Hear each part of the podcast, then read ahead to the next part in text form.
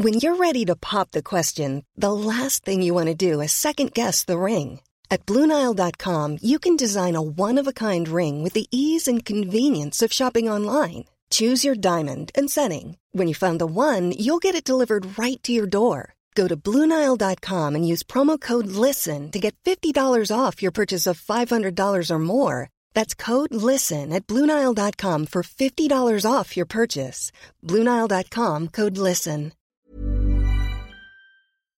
Bonsoir, bienvenue dans le podcast Culture PSG du lundi 11 mai 2020. Nous fêtons les deux mois sans match, mais on ne vous abandonne toujours pas. On va faire un podcast un peu dans la lignée des précédents où on avait fait un peu l'état des lieux de l'attaque, du milieu, de la défense. On va passer ce soir au banc de touche, même si ça regroupe un peu les trois lignes, qu'on a forcément des thèmes, enfin plutôt des sous-thèmes qu'on a déjà abordés au cours des dernières semaines. Mais on va donc consacrer cette émission au banc de touche parisien, aux joueurs remplaçants euh, plus exactement, puisqu'on va pas trop parler de l'entraîneur, même si on va forcément discuter de lui euh, via ses choix divers et variés au cours de la saison. Mais voilà en tout cas le thème du soir, le banc de touche avec les remplaçants. Est-ce que c'est satisfaisant? Est-ce qu'il faut, est qu'il faut tous les garder? Est-ce qu'il faut tous les jeter? Est-ce qu'il y a des profils à privilégier plutôt que d'autres, etc., etc. Donc grand débat. On est quatre pour euh, parler de tout ça ce soir. Nous avons, comme toutes les semaines, Monsieur Martinelli. Bonsoir Mathieu. Et Voilà. Euh, nous avons bah, les, Omar et Simon qui sont là. Omar et Simon. Oui, c'est ça. Excusez-moi, j'ai oh là, ça, ça part mal. Bonsoir Simon. Salut les gars, bonsoir à tous. Non, je croyais que j'avais dit Piotr et Simon. C'est pour ça, j'ai l'air non, ça va pas. Mais non, c'est la bonne personne. Et Omar, bonsoir à toi aussi. Salut. Voilà, bonsoir à tous sur le live. Il y a déjà beaucoup de, noms que j'ai l'habitude de lire Albundi, Timoth, euh, Alexandre et tout ça. Donc bonsoir à tous. On nous dit déjà Herrera dehors. Mais attendez, on va pas tout de suite le virer, le pauvre. Donc, euh, le point sur les actuels remplaçants. Alors, bon, je pense qu'on va pas beaucoup parler de Neymar et Mbappé ce soir. Hein, on va pas, voilà, il faut quand même le dire. On va pas beaucoup parler de Verratti non plus. en gros, si on doit prendre les remplaçants, ça serait les joueurs qui sont à partir du 11e, 12e temps de jeu de l'effectif. Alors cette année, il y a évidemment eu des exceptions, parce qu'il y a quand même, par exemple, un joueur comme Thomas Meunier a plus joué que Neymar sur la saison 2019-2020. Pour autant, je pense qu'on peut dire que Neymar est un peu plus titulaire que Thomas Meunier. Donc, euh, voilà, il y a des joueurs comme Pablo Sarabia, par exemple, qui a plus joué que Bernat. Ça fait partie des joueurs qui sont euh, entre eux, le banc de touche et le 11 de départ. Est-ce qu'on peut les considérer comme des remplaçants? Possiblement, puisque dans les grands matchs, ils sont rarement titulaires. Mais en tout cas, il y a quand même, il y a beaucoup, il y a, allez, on va dire une grosse dizaine de joueurs au PSG qui, auxquels on peut donner le statut de remplaçant. Abdou Diallo, Levin Kurzaval, Leandro Paredes, Thilo Kerrer peut-être qui a beaucoup joué mais a quand même été euh, régulièrement sur le banc de touche. Lunan Draxler, Edinson Cavani, Colin Dagba, Ander Herrera, Tanguy Kouassi, Eric Maxime Choupo-Moting, Sergio Rico. Bref, il y a toute une liste de joueurs que j'ai listés là en, partant du temps de jeu le plus élevé au plus restreint, qu'on peut considérer comme des remplaçants du PSG aujourd'hui. Euh, est-ce que le banc de touche du PSG en général, messieurs, avant qu'on rentre vraiment dans le détail, euh, qu'on fasse peut-être un peu plus par joueur ou par ligne et tout ça, vous le trouvez satisfaisant actuellement euh, en général donc? Qui veut commencer sur ce thème Mathieu, Simon, Omar? Bon, on va donner la parole à Mathieu qui a l'habitude de commencer, alors que Simon, en général, il se cache. On sait pourquoi, mais bon. Mathieu, je t'en prie, commence. On respecte la tradition ici. Attends, voilà. une émission importante, euh, respecte les traditions. Mathieu, je t'en prie. Importante, je sais pas, mais bon, on, tente d'être digne en tout cas. Vas-y Mathieu, donc sur le banc de touche en général, un peu ton ressenti euh, actuellement? Je vais te faire une réponse de, de Normand parce que euh, ça dépend des lignes en fait dire que sur le plan offensif, on a un banc des remplaçants qui a des remplaçants qui a jamais été aussi euh, performant et satisfaisant puisqu'on a Cavani et Cardi en concurrence pour un poste, celui d'avant-centre. Et encore parfois, il y a eu des matchs où ni l'un ni l'autre n'ont joué. Les deux ont été remplaçants. Euh, ça place quand même le niveau de, du banc qu'on a pu avoir parfois. On a eu l'arrivée de Sarabia et je pense qu'il mériterait presque un sous-parti pour lui euh, sur, sur l'émission de ce soir parce que l'archétype du, très bon remplaçant qu'on recherche et il a montré totalement satisfaction, totalement satisfaction cette saison. Il est fiable. il est fiable, oui. Euh, et puis on a, on a aussi Draxler et Choupo-Moting qui ont eu un temps de jeu, mais qui restent des joueurs euh, pour des septième et huitième options en attaque. Tous les clubs n'ont pas. Et posera aussi la question euh, du redimensionnement de l'effectif possible pour l'an prochain, parce que huit joueurs en attaque comme ça, ça fait peut-être peut-être un peu trop. Tu prends le milieu de terrain, la défense, je pense que ça se rejoint un peu parce que ça rejoint aussi les deux podcasts qu'on a fait ces deux dernières semaines. Euh, c'est des, secteurs de jeu où il est difficile d'établir une hiérarchie. Euh, hormis peut-être un ou deux joueurs qui, se détachent, Verratti au milieu de terrain, allez, Thiago Silva, Marquinhos Kimpembe en défense.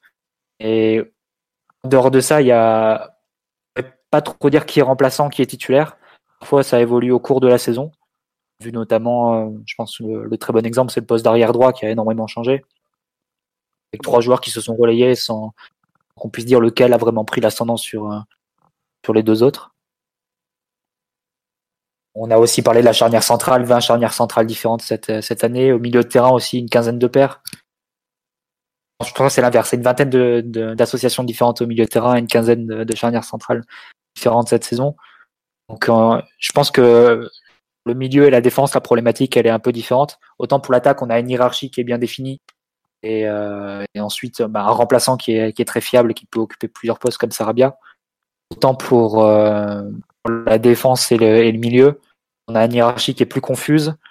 Euh, forcément une situation où tu as des titulaires, des remplaçants, mais plus des, des situations de concurrence à certains postes. Euh, mais une concurrence où ne pas forcément tirer les, tous les joueurs vers le haut, dans le sens où c'est des concurrences entre des joueurs qui sont forcément méritants pour une place de titulaire au PSG. Donc c'est sans doute, je pense, sur ces deux secteurs de jeu-là, euh, vu du prochain mercato, c'est ça, qu'il y aura plus de débats et en vue de la reconfiguration de, de ces deux secteurs de jeu. Très bien. Euh, merci pour cette présentation un peu générale. Effectivement, il y a beaucoup de monde qui souligne l'exceptionnelle qualité de, Sarabia en tant que 12e homme. Top joueur, effectivement. Euh, on l'a un peu taillé sur la première partie de saison parce qu'il n'arrivait pas à trouver trop sa place, même s'il avait déjà fait des bons matchs. Je pense à PSG Angers notamment, où il avait été vraiment bon. Il avait montré un peu de bonnes choses en préparation aussi. Mais c'est vrai que depuis le début de l'année 2020, il a franchi un cap. Et c'est devenu un peu le, j'ai envie de dire, l'archétype du remplaçant parfait. Il se plaint pas quand il rentre en jeu, il est capable d'être performant en rentrant en jeu, il joue bah, tous les postes de l'attaque globalement. Euh, sur les matchs de Coupe de France, il sait être décisif. Euh, enfin, c'est typiquement, je trouve, le joueur qui répond le mieux à la, à la description d'un remplaçant, à savoir euh, quand tu lui donnes du temps de jeu, il sait en profiter quoi. Et rien que ça, c'est. C'est pas, pas, évident d'avoir un très bon remplaçant en attaque quand on a des titulaires aussi affirmés. Je pense qu'on peut citer l'exemple du Barça de, de la MSN. Oui, c'est ça. Oui. Bah, une, deuxième, une deuxième Ligue des Champions de suite en 2016 parce qu'ils ont personne derrière euh, si Neymar Suarez.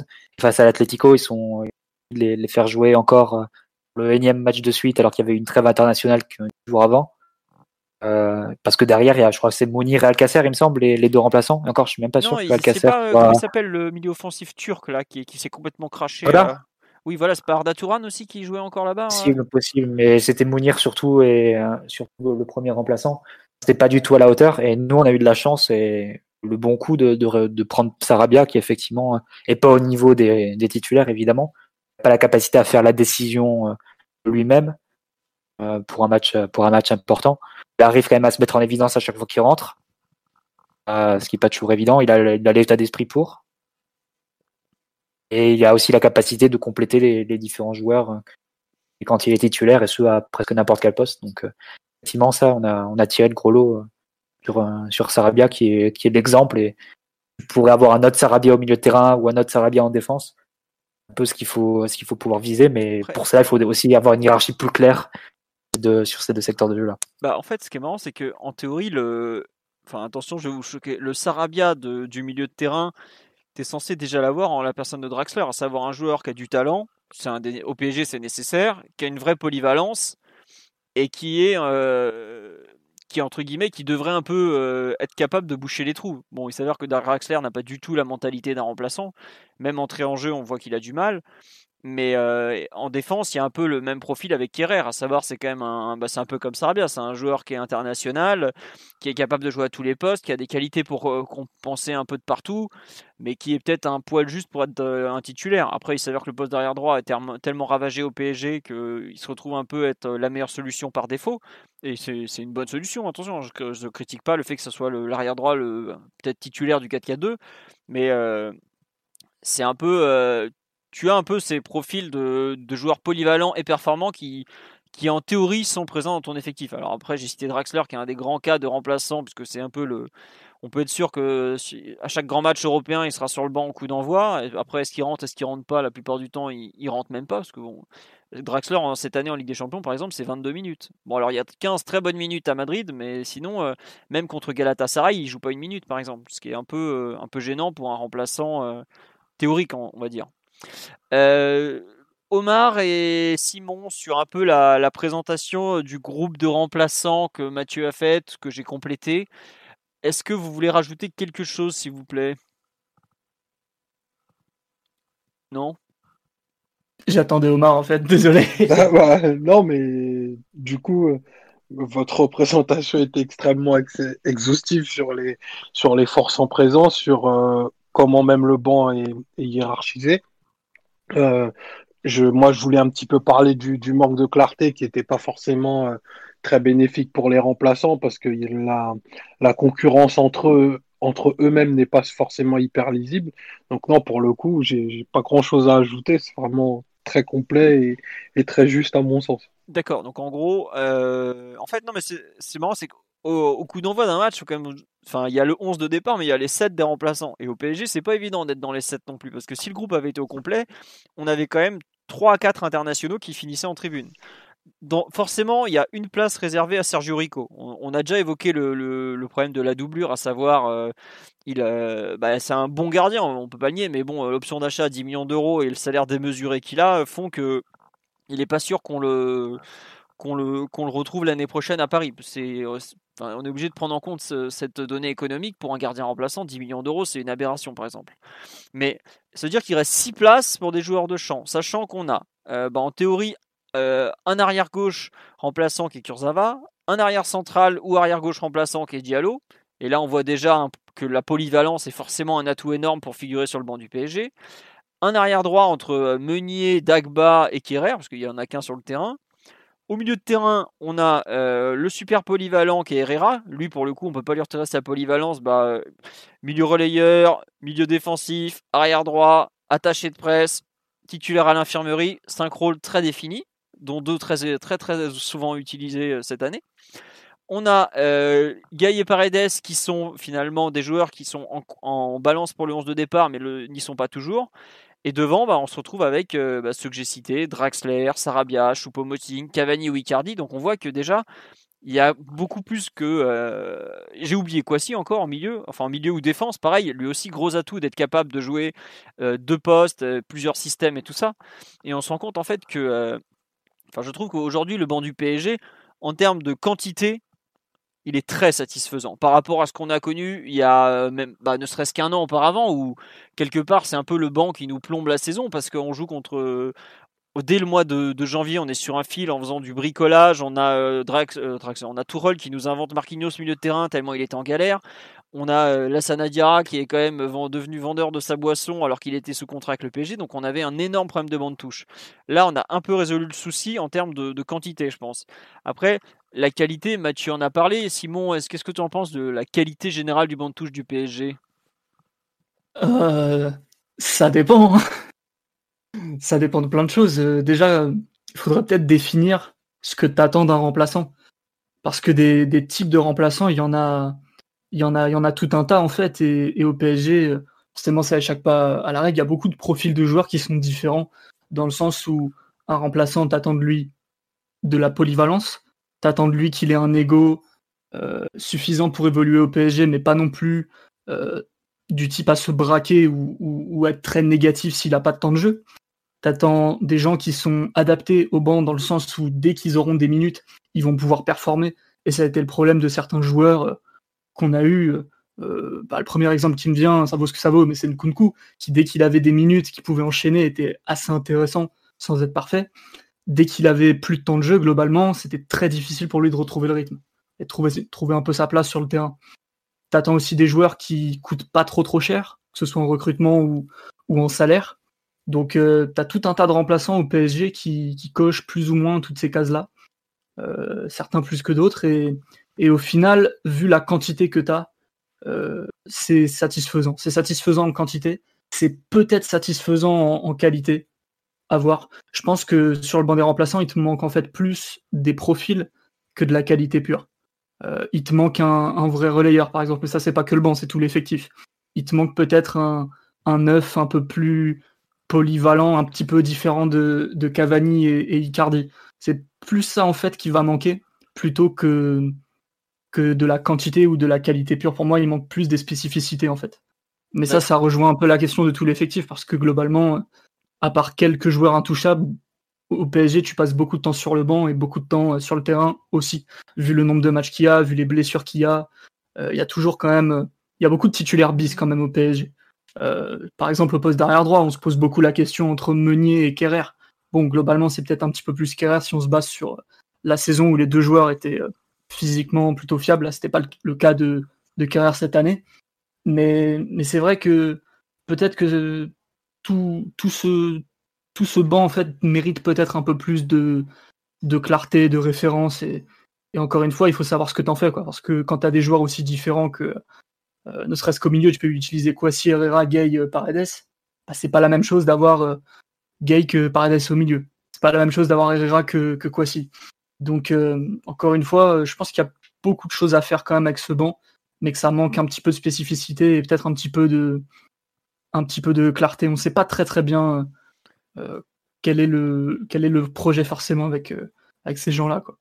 Juste, euh, on me signale une sur le live effectivement qu'avec la FIFA qui a autorisé jusqu'à 5 remplacements pour la fin de saison, vu, que, vu les circonstances, il y a effectivement des des, remplaçants qui devraient être un peu plus motivés malgré tout. Après, il euh, faudra voir si l'UEFA met en place ce truc-là, parce que la FIFA a autorisé, mais ensuite ils l'ont bien précisé, c'est aux compétitions de voir s'ils veulent l'utiliser ou pas. Parce qu'il y, aura peut-être des compétitions qui vont dire non, non, nous on préfère rester à 3 parce que justement ça avantage trop les effectifs des gros clubs.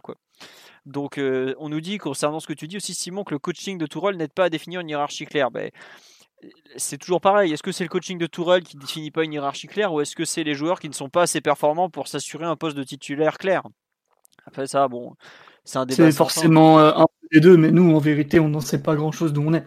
Parfois, on a des échos sur certains trucs, mais c'est jamais ni tout blanc ni, ni tout noir. Euh, après, il est vrai que, que Tourelle n'est pas euh, irréprochable sur le sujet non plus. Je pense qu'on en discutera un petit peu. Ouais. Après, enfin, lui, il a de mémoire, c'est le, coach de l'RQSI qui a utilisé le plus de joueurs. Ce qui veut dire que techniquement, il a ouvert le banc en fait.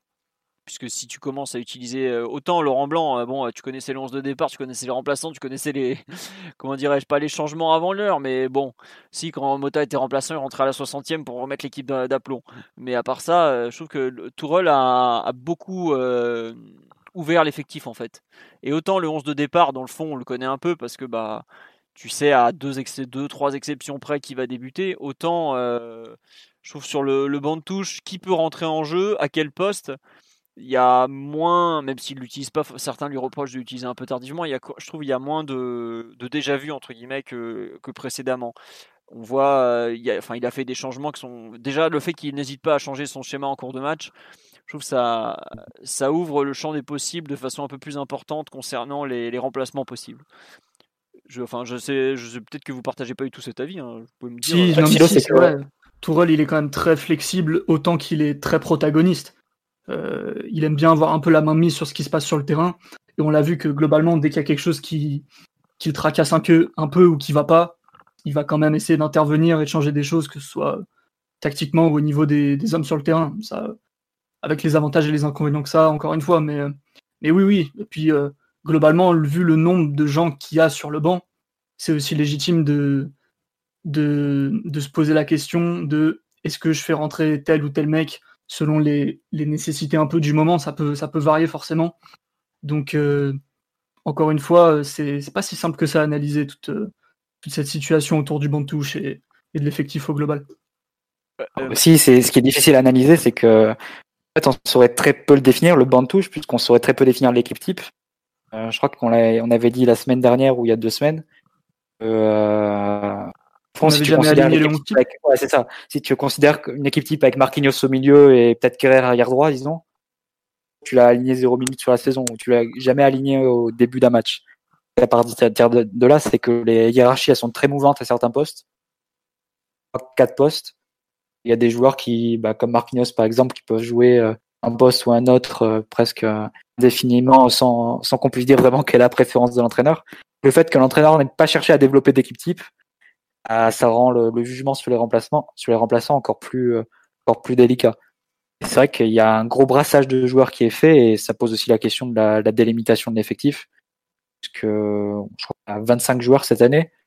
Et tu comparais, tu compares avec l'époque blanc, par exemple, des effectifs beaucoup, beaucoup plus courts. Entre, on avait 20, 21 joueurs.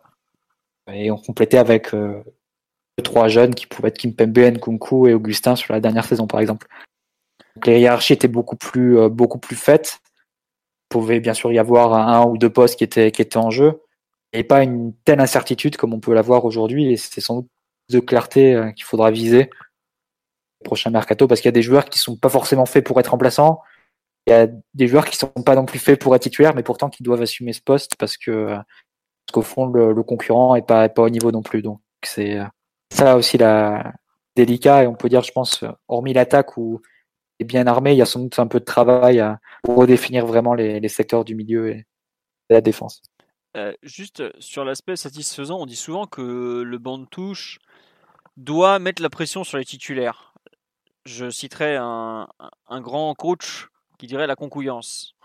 Mais euh, est-ce que vous, par exemple, sur le banc de touche parisien en général, vous trouvez vraiment que ils mettent la pression euh, sur les titulaires, parce que si le titulaire est pas assez bon, il se retrouverait sur le banc, ou on est dans l'ordre du fantasme, et dans tous les cas, même dans les grands clubs, c'est pas forcément le cas? Je sais pas, Omar, qu'est-ce que tu en penses?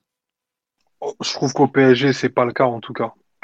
Je trouve que l'écart est trop important sur, euh, sur certains postes entre le, le, titulaire et le, et le suppléant.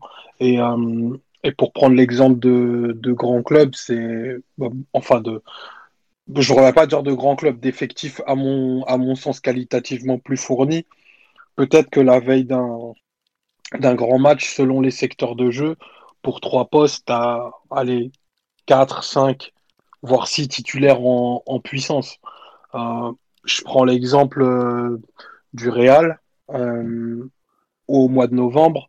Euh, voilà, il y avait, plusieurs bruits qui disaient que par exemple Valverde ne serait pas titulaire, qu'il repartirait avec euh, Modric, Kroos, Kroos et, Casimiro comme ça a été le cas pendant trois ans. Et euh, pour le coup, c'est pas ce milieu-là qui a été aligné. Et là, s'il n'y a pas eu de déperdition de qualité. Donc on n'est pas encore à ce stade-là à se dire que et je fais vraiment c'est très c'est très synonyme des, des, grands matchs.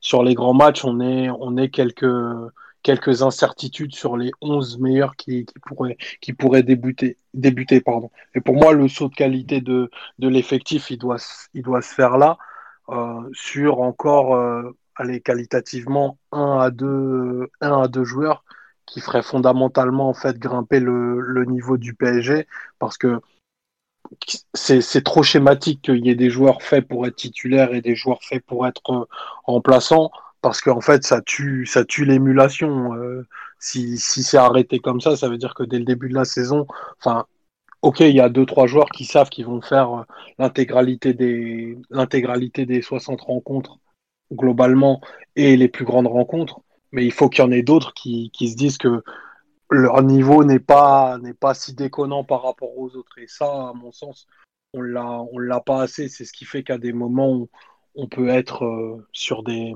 sur des pertes qualitatives euh, sur plusieurs semaines où l'équipe ne produit rien ou pas grand-chose, et ça, quels que soient les hommes.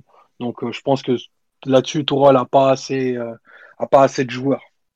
Pas, en termes quantitatifs, mais vraiment en termes qualitatifs pour des fois pouvoir mettre entre guillemets des coups de pression à son effectif. Oui, il y a un souci de, qualité, à savoir que l'écart bah, c'est un peu ce qu'on disait l'autre jour, c'est que tu as, je trouve par exemple au milieu de terrain, tu as un titulaire qui est Verratti, tu as 3-4 joueurs qui pourraient éventuellement débuter. Mais après, euh, est-ce qu'ils sont. C'est même pas une question de, de, entre guillemets, tuer la concurrence par leur performance. Est-ce qu'ils sont même au départ assez bons pour, entre guillemets, euh, prétendre être des titulaires indiscutables quoi. Et au final, en fait, bah tu... c'est pas ça un peu l'idée, non?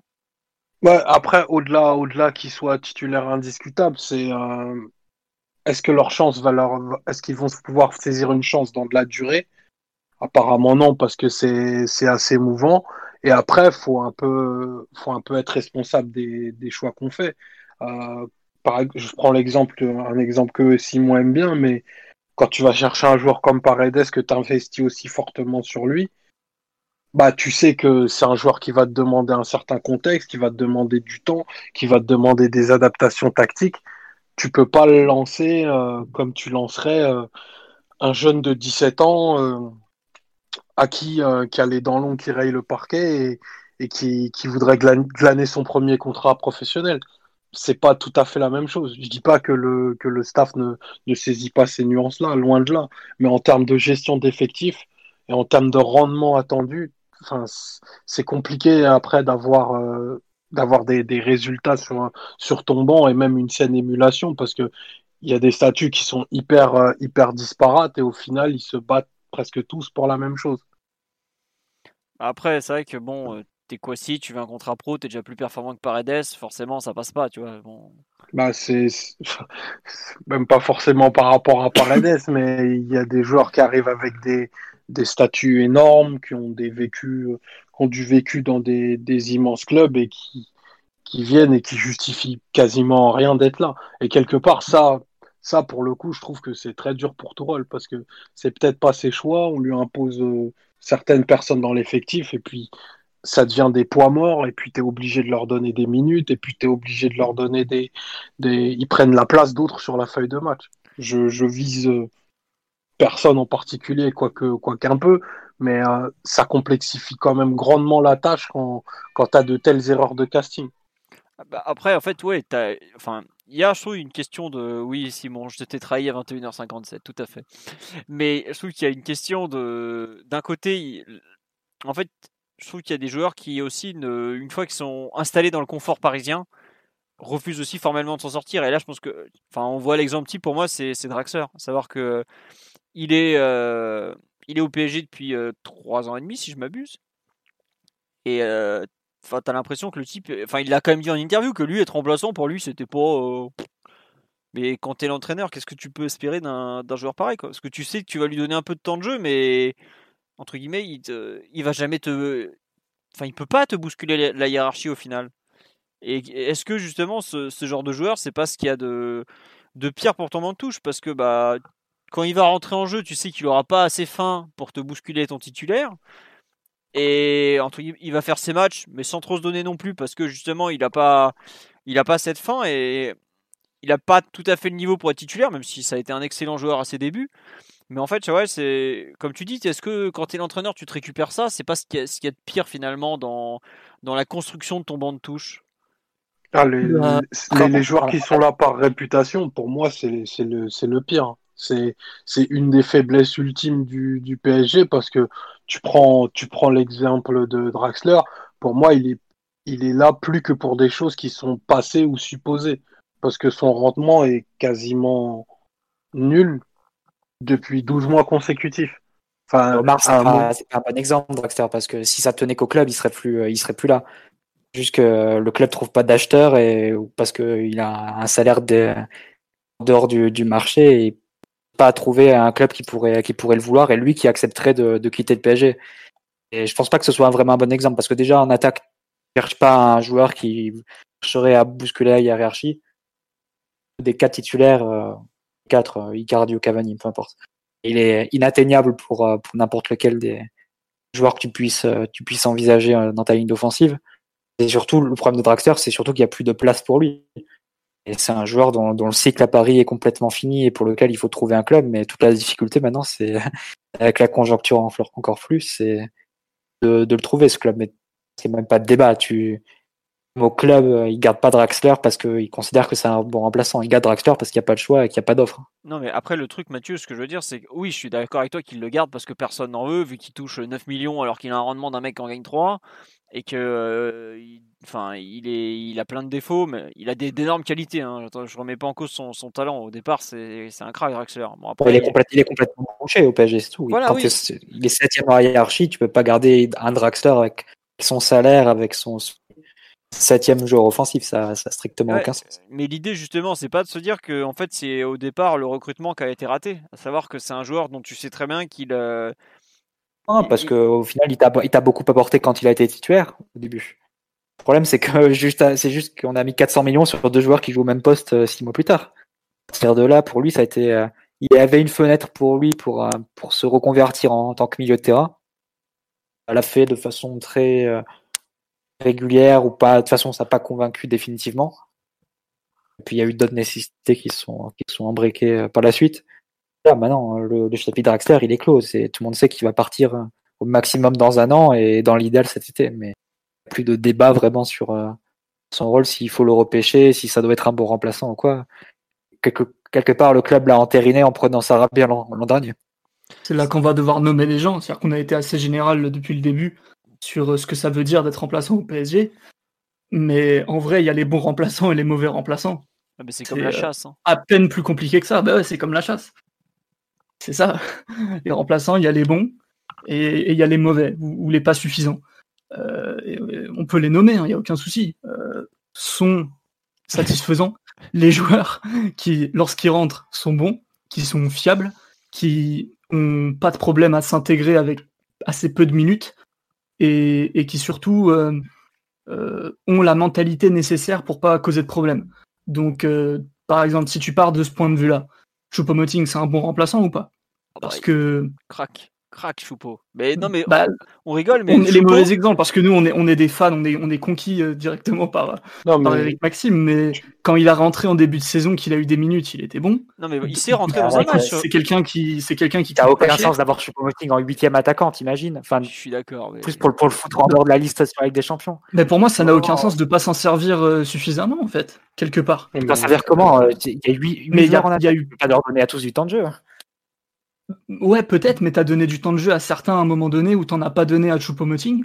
Par exemple, Draxler, on est d'accord qu'il a eu du temps de jeu un peu en fin d'année dernière. il, a pas eu, beaucoup de temps bah de jeu. Si, il, en a eu, il a eu des. Il est, je me rappelle même d'un match où il est titulaire milieu offensif, où euh, à peu près la moitié de la terre se demande pourquoi c'est lui qui débute et pas les trois ou quatre autres mecs sur un, le banc. Un match, un match de temps en temps. Enfin, tu peux pas dire que Draxler a eu beaucoup. Avec Philo bah, c'est des minutes que Draxler a eu que Choupo-Moting n'a pas eu. Pour moi, c'est des ah, minutes. Choupo-Moting euh... a eu plus de minutes en Ligue des Champions que Draxler cette année. Ouais. Mais c'est mérité. Après, enfin, tu vois, il y a Draxler, enfin, on l'oublie quand même, mais euh, bon, déjà, il était absent deux mois en début de saison, mais par exemple, l'an dernier, il est titulaire en finale de la Coupe de France quand même. Enfin, il, il, des, des, matchs à jouer importants. Oui, mais des matchs à jouer importants, il en a eu beaucoup. S'il a aujourd'hui. Il est titulaire toute la fin en Ligue des Champions l'année dernière aussi. Hein. Ouais, il est titulaire. Il, il y a Icardi et Sarabia. Icardi et Sarabia ont été recrutés depuis. Oui, mais ça. Il a perdu aucun joueur en attaque. Ça veut dire qu'offensivement, enfin, surchargé en attaque. Ça n'existe pas des, des, équipes, des effectifs qui ont 8 joueurs comme ça. Dans le huitième, qui est Choupo-Moting, doit prendre je sais pas combien par un, centaine de milliers d'euros par, un, par mois. Enfin, ça, ça existe. millions et demi ou 4 par an, ça dépend. Bah, y a le, Real, le huitième dans une hiérarchie offensive, c'est censé être un jeune. C'est censé être Kalimondo ou je sais pas qui. Hmm. Non, non, mais je suis d'accord avec toi, mais c'est pour ça que moi, en fait, je trouve que quand on parle du cadre Axer, je trouve que c'est un peu la succession des, des directions sportives où on se retrouve à, en fait, bah, il a été recruté par Kluivert et Létang, puisqu'à l'époque on avait besoin d'un ailier gauche, qui ont été remplacés 4 mois plus tard par Antero Henrique, qui a fait venir Neymar. Tu peux pas refuser Neymar si tu as l'opportunité de le faire. Donc, très bien.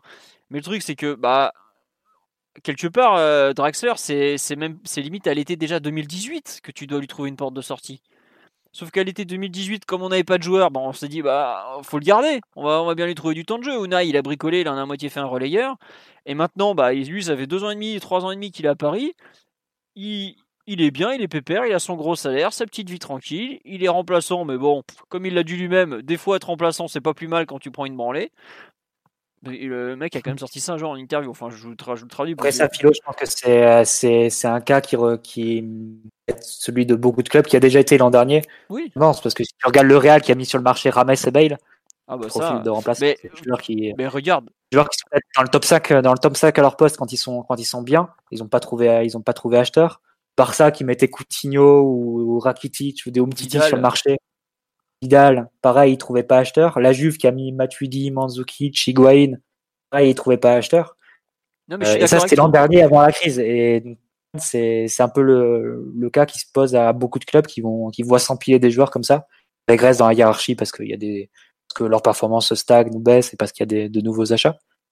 Et euh, donc voilà, après, c'est, pour moi, c'est ce cas-là, Draxler. Il faut pas s'acharner dessus en disant c'est un mauvais remplaçant. C'est un joueur qui a plus sa place au club, tu gardes, que fondamentalement, tu peux pas faire autrement. Il n'y a pas, y a pas d'offre et lui, il veut pas partir. Bah, ça, reste, un... mauvais remplaçant. voilà, ça reste un mauvais remplaçant. Ça reste quelqu'un qui. Euh, non, parce, qu'il est septième dans la hiérarchie, il joue 20 minutes. Mais peu importe, attends, mais on, les reprend les minutes euh, de Draxler depuis deux ans ou pas?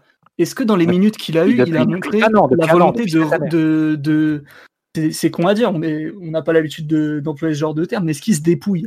Est-ce que c'est quelqu'un qui, qui fait du bien à l'équipe? Est-ce que c'est quelqu'un qui, est, qui a un niveau d'investissement digne de digne de, ce que tu attends, au moins de, quelqu'un qui, a sa chance régulièrement à plusieurs postes au PSG.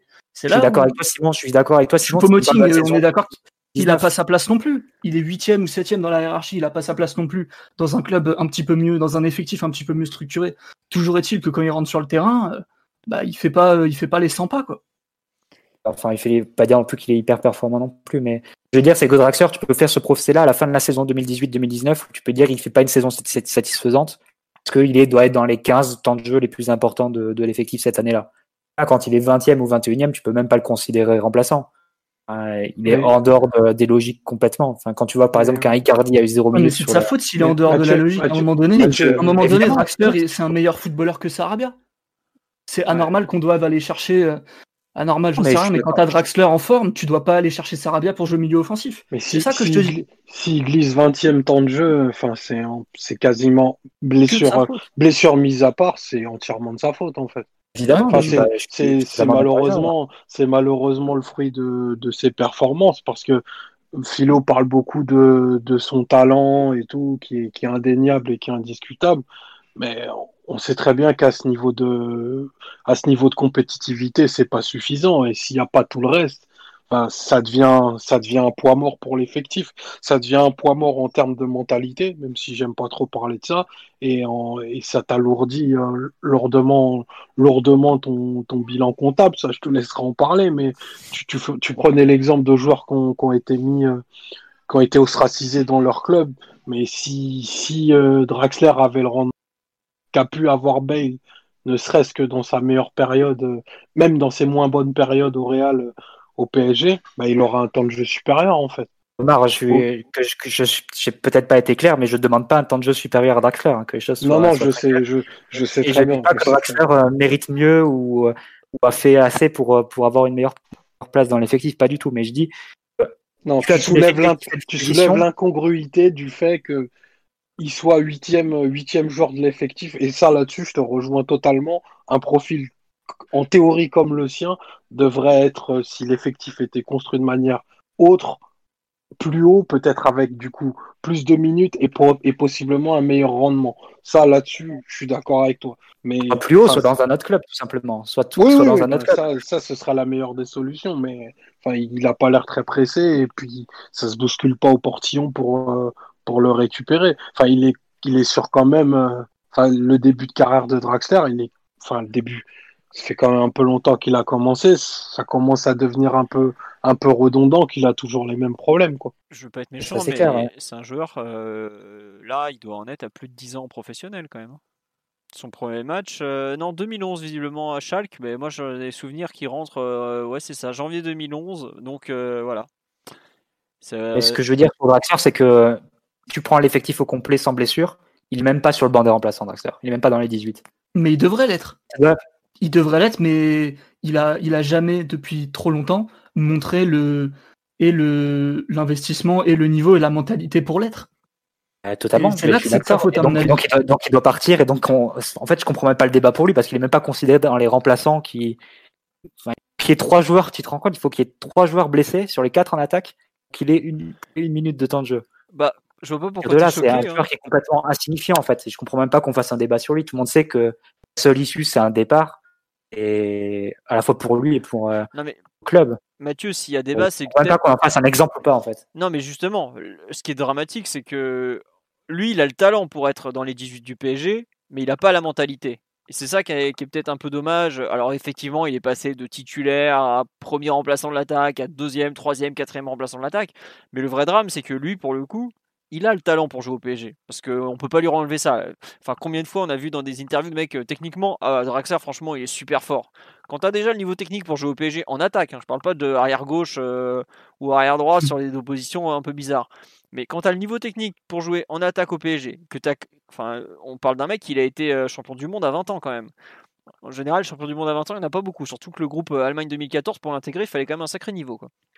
Et il a tous les attributs pour être un joueur qui compte dans un club de très haut niveau comme l'est le PSG, ou au moins un effectif de très haut niveau.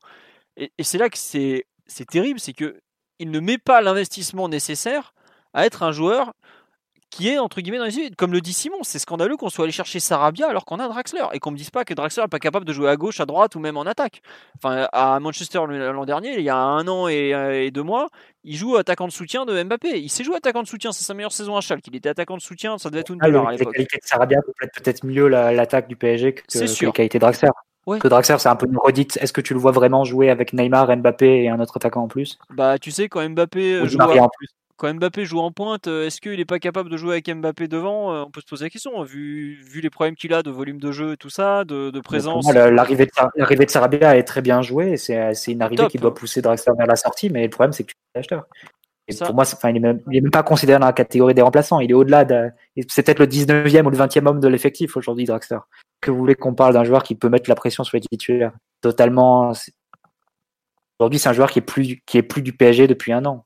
Enfin, on parle de Draxler qui passait devant Rabiot dans la hiérarchie il y a à peine un an et demi quand même.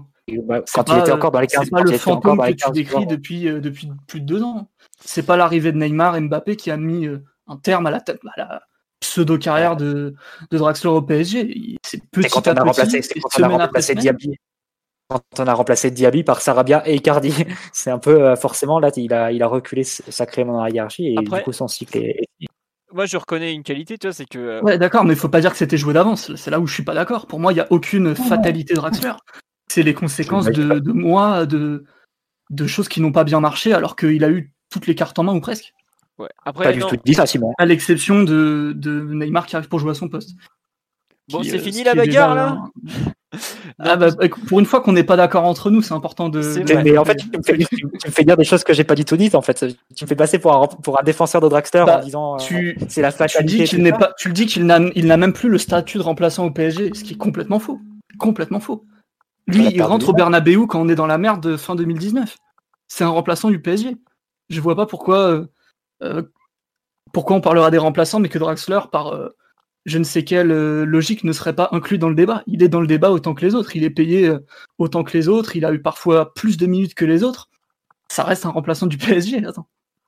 Après, où il a, enfin, la différence, c'est que toi, tu le considères comme un remplaçant, alors que Mathieu, il considère déjà que c'est le 18 ou 20e, et puis, bah, enfin, plutôt le 20e. Et mais c'est trop facile de dire ça. À ce compte-là, tu peux considérer qu'ils sont tous hors du débat, sauf euh, Sarabia et, et Kerrer, quoi. Et les défenseurs centraux. Bah après, pour moi, il y a une Enfin, tu vois, on se demandait est-ce que les remplaçants mettent la pression sur les titulaires? Dans, la majorité des cas, non. Mais par exemple, je pense qu'un Draxler met la pression sur Sarabia. Parce que Sarabia, il sait qu'il ne fera jamais titulaire, il l'a il accepté. Mais bon, je pense que de par son parcours personnel, il a bien compris que rien ne lui serait euh, offert dans sa carrière. Et par contre, Sarabia se dit si je, si je ne suis pas bon, derrière moi, par contre, il y a du Draxler qui va me pousser, qui lui va prendre la place. Et peut-être que l'intérêt aussi de d'avoir un joueur aussi fort en théorie que Draxler, justement, c'est de mettre la pression au, au 17e et 18e du banc de touche. Même si je suis pas sûr qu'Icardi ou Cavani ait beaucoup la pression parce que Draxler est là. Mais bon, ça après, c'est encore nos débats. Mais est-ce que justement, euh, c'est bon, une incongruité d'avoir Draxler pour mettre la pression en remplaçant, ça on est bien d'accord. Mais faut, je pense que c'est un peu l'intérêt justement d'avoir un groupe aussi étoffé que d'un point de vue qualitatif. Je sais pas si vous vous, au moins vous, vous acceptez de lui donner cette, euh, cette qualité au pauvre Draxler. Surtout toi, Simon, qui, qui a deux doigts ah d'aller jusqu'à Gelsenkirchen pour, euh, pour, traquer sa famille. Immense, euh, je suis pas un immense fan, mais dire que c'est un mauvais footballeur, ça, jamais de la vie. Jamais, jamais. On nous dit à son arrivée, Draxler a mis la pression sur Di Maria. Oh, je crois qu'il a surtout mis la pression sur Lucas parce qu'il n'y avait pas trop photo entre Di Maria et, et, le reste de la ligne d'attaque. Mais c'est vrai que oui, il a été important au début. Bah déjà, c'est le seul qui acceptait et qui était bon pour jouer à gauche. Donc, euh, faut pas lui, lui retirer ses débuts. Quoi. Ah, sur la saison prochaine, tu vas pas garder Draxler pour mettre la pression sur Sarabia. Non, bah non. Et, euh, moment, ce que je veux dire, c'est que son cycle est complètement fini au PSG. Il y a des jeux... par sa faute, par sa faute. Je répète, si je défends pas Draxler. Sa faute et par euh, ses insuffisances à lui, il y a des joueurs qui ont pris sa place et aujourd'hui, ça se justifie pas du tout d'avoir un Draxler qui est septième dans la hiérarchie offensive. C'est un joueur qui doit être poussé vers la sortie dans des échanges n'importe comment, mais un joueur qui te coûte pas peut-être 10 millions, plus 12 millions en salaire chargé par an et plus les, les 5 ou 6 millions d'amortissement annuel, c'est un joueur qui a un tarif démesuré pour un match tous les mois. Et parce que c'est ça aujourd'hui le temps de jeu de Draxler. Et donc c'est ça. Enfin, pour moi, il n'y a même pas de débat à, savoir, à avoir avec lui. C'est juste un joueur qui a fini son cycle à Paris, plus vraiment, plus grand chose à apporter à l'équipe. Euh, on peut refaire sa carrière. Quelle aurait été sa carrière au PSG si on n'avait pas signé Neymar, si on n'avait pas signé Mbappé, etc., etc. Porte, mais maintenant c'est fait.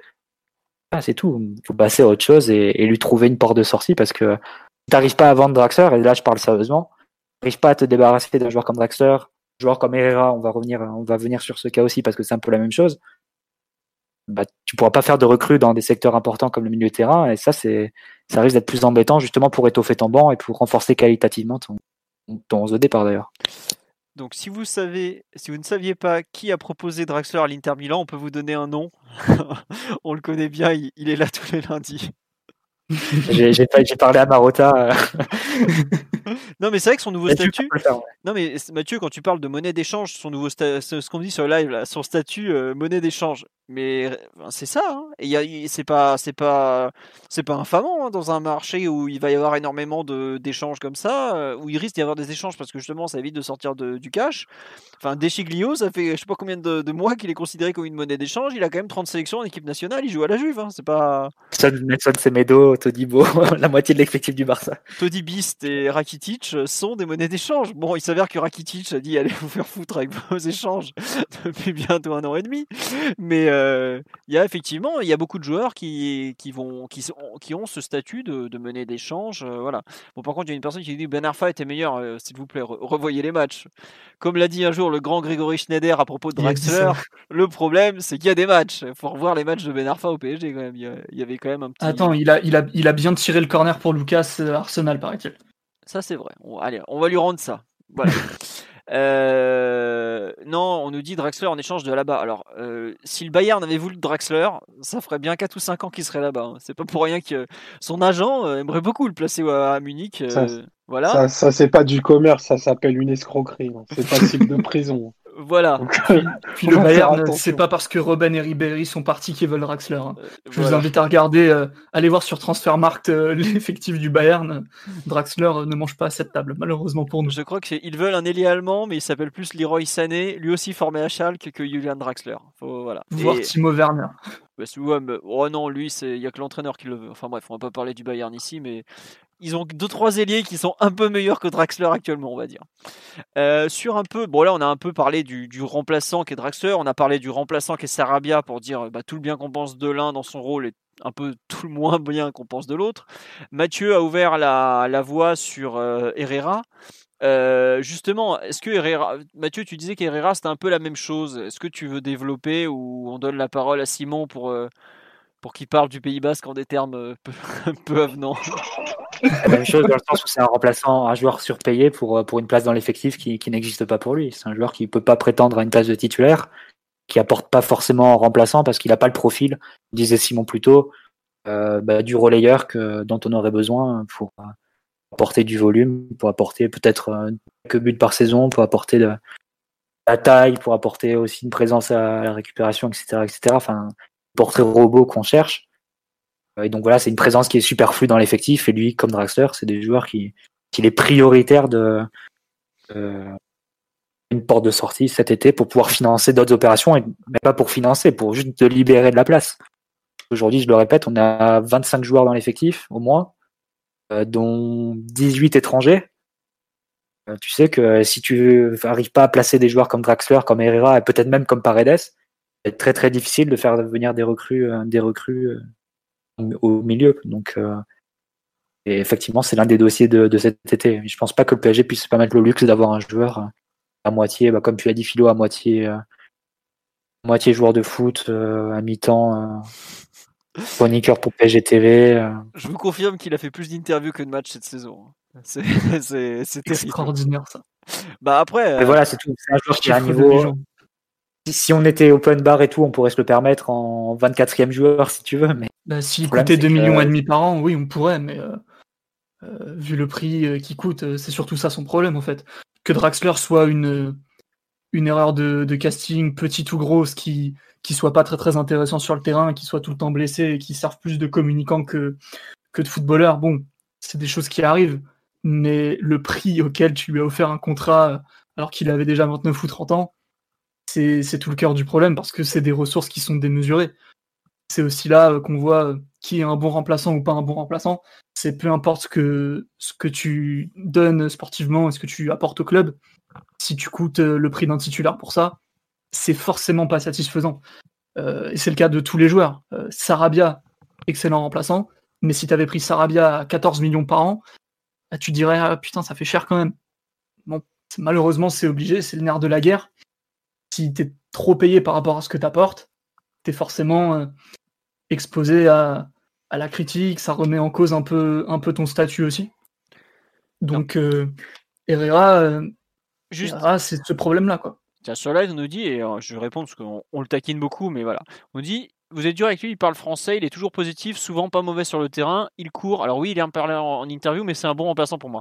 Honnêtement, euh, qui parle français, qui parle en interview, on en a, mais alors rien à secouer. Honnêtement, on en rigole, mais euh, qu'il fasse des interviews, bon, euh, franchement, au moins il parle bien, il s'exprime bien, il touche aussi le public euh, anglophone parce qu'il a joué à Manchester. C'est quand enfin, quand le PSG est arrivé en stage cet été, il y en avait que pour lui en Chine, par exemple, parce qu'il représente, enfin, il le connaissait à Manchester.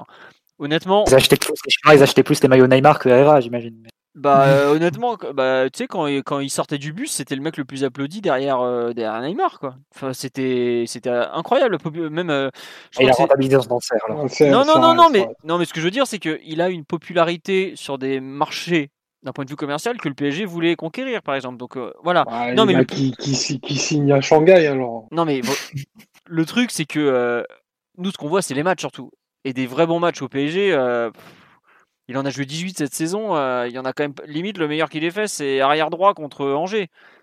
Le mec est censé être milieu relayeur. C'est ça le plus gros problème de, Herrera, honnêtement. Euh. ouais, 9 millions pendant 5 ans, c'est énorme, sachant qu'il va avoir 31 ans au mois d'août.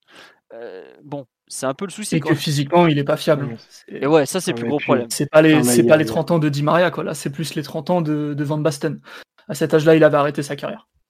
Malheureusement. Il y avait, dans cette opération, il n'y avait rien qui allait, de toute façon. Enfin, on a voulu faire un, paramètre zéro comme ça se fait dans d'autres clubs, sauf qu'on a ciblé un profil d'un milieu dont c'était certain qu'il nous apporterait rien parce qu'il n'a pas de qualité assez forte pour exister au PSG. Et ça, mine de rien, je pense que c'est le nœud du problème. C'est un joueur déjà qui était d'une neutralité euh, infamante quand il était à Manchester, après, oui, il sait se faire aimer. Enfin, on apprécie, on n'apprécie pas le côté très, très communicant, très porté sur les réseaux sociaux du joueur, mais sur la qualité pure, pour moi, il prend la place d'un jeune au centre de formation. Les minutes qu'il a, je préfère qu'on les donne à Fadiga ou à n'importe qui d'autre. Non, mais franchement, je, je, et, je, dis même pas ça pour euh, de manière caricaturale. C'est ces minutes-là, elles serviraient au club si on les donnait, si on les répartissait entre les jeunes du centre. Ah bah, on, on, progresserait plus vite. À Ouchiche, à Nkunku, à qui tu veux. Enfin, c'est, c'est... les a eu ces minutes-là au final? Avec non, les blessures. Ouais, ouais, c'est, c'est, vrai, mais demain, au mois d'août, quand on recommencera, euh, Herrera, il sera encore là, tu vois. Mmh, c'est clair. Et, peut-être pas à Ouchiche. Et probablement pas Kwasi. Donc euh, c'est tout le nœud du problème que d'avoir fait une opération de, de cette durée-là sur un joueur dont tu sais pertinemment que qualitativement il n'aurait jamais rien changé au PSG. Et, euh, et ça, tu vas te retrouver, tu vas te le traîner jusqu'en peut-être jusqu'en 2024.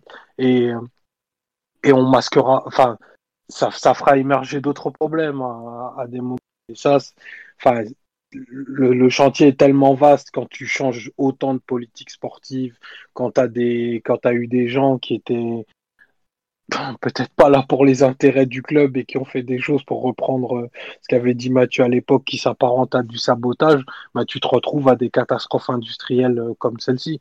Parce que oui, il est, très gentil, c'est un très bon client, il, fait le tour de tous les médias de la Terre. En fait, Herrera, on en a plus entendu parler depuis, la, depuis que les matchs se sont arrêtés. Enfin, c'est dire l'apport euh, qu'il a eu sur le terrain en sept mois. Enfin, c'est juste pas possible. Faut plus qu'on en fasse des conneries comme ça parce qu'on va plus pouvoir se le permettre en fait. Surtout quand t'as que quatre milieux de terrain, quand t'as que quatre milieux de terrain dans un effectif, besoin que ces quatre milieux de terrain ils t'apportent une spécificité ou une qualité ou un profil un peu différent chacun. Euh, limpide. C'est ça. Euh, je sais pas, Verratti, bah c'est Verratti. Il te faut peut-être la sentinelle euh, qui joue au ballon. Il te faut le récupérateur, bon tu l'as avec Gay. Il te faut aller le relayeur avec un peu de volume qui peut euh, porter le ballon, avoir de la taille, etc. Herrera, il a peut-être le profil d'un milieu pour un 4-3-3, d'un cinquième milieu pour un 4-3-3, un cinquième milieu à X millions par an. C'est devenu une luxe que plus avec avec la conjoncture actuelle qui semble puis Herrera, euh, enfin, pour euh, replacer un tout petit peu de contexte quand même, vu qu'on l'a bien, l'a bien défoncé, c'est quand il arrive. Déjà, c'est une opportunité entre guillemets parce qu'il est en fin de contrat. Bon, vu le salaire que tu lui donnes, pour moi, l'opportunité n'existe plus. Et aussi, il a le profil de milieu relativement complet, relativement polyvalent pour remplacer Rabiot, qui lui aussi était un milieu assez complet, assez polyvalent. En, hormis ça, il bah, n'y a rien qui va. Quoi. On a tout fait à l'envers et, et Enfin, moi, j'ai, je voulais lui laisser sa chance quand il est arrivé parce que, vu le rendement de Rabiot sur les derniers mois, pour moi, Herrera euh, aurait du mal à faire pire. Bon, force est de constater que qu'il a pas fait beaucoup mieux, quoi. Redis-le, Simon. non mais Herrera n'a pas fait beaucoup mieux que Rabiot sur ses derniers mois au PSG. Il a fait pire même. Non, plus sérieusement, euh, on dit sur live, est-ce que vous pensez pas qu'il peut faire mieux la saison prochaine? Ah oui, évidemment qu'il peut faire mieux. Bah, heureusement d'ailleurs. Enfin, vu le salaire qu'on lui a filé, enfin, je sais pas si on s'en compte, mais il a un contrat. Euh, Enfin, la première, l'offre du PSG, elle est deux fois supérieure à ce que lui proposait Manchester United quand même. Alors qu'ils l'ont eu pendant 5 ans et qu'ils en étaient contents. Donc euh, ouais, euh, j'espère qu'il va faire mieux. Mais après, euh, bon, Mathieu a parlé un peu de la question du profil. Si le PSG joue en 4K2, on, le met où quoi? Parce qu'il y a des matchs où on a joué en 4K2, on l'a fait jouer milieu offensif droit, il n'a pas touché une cacahuète. c'était où? C'était à Dijon, je crois, on joue en 4-4-2, il est milieu offensif droit ou, il ou un match coup d'envoi, il joue milieu droit Ouais, je crois, il y a un match comme ça.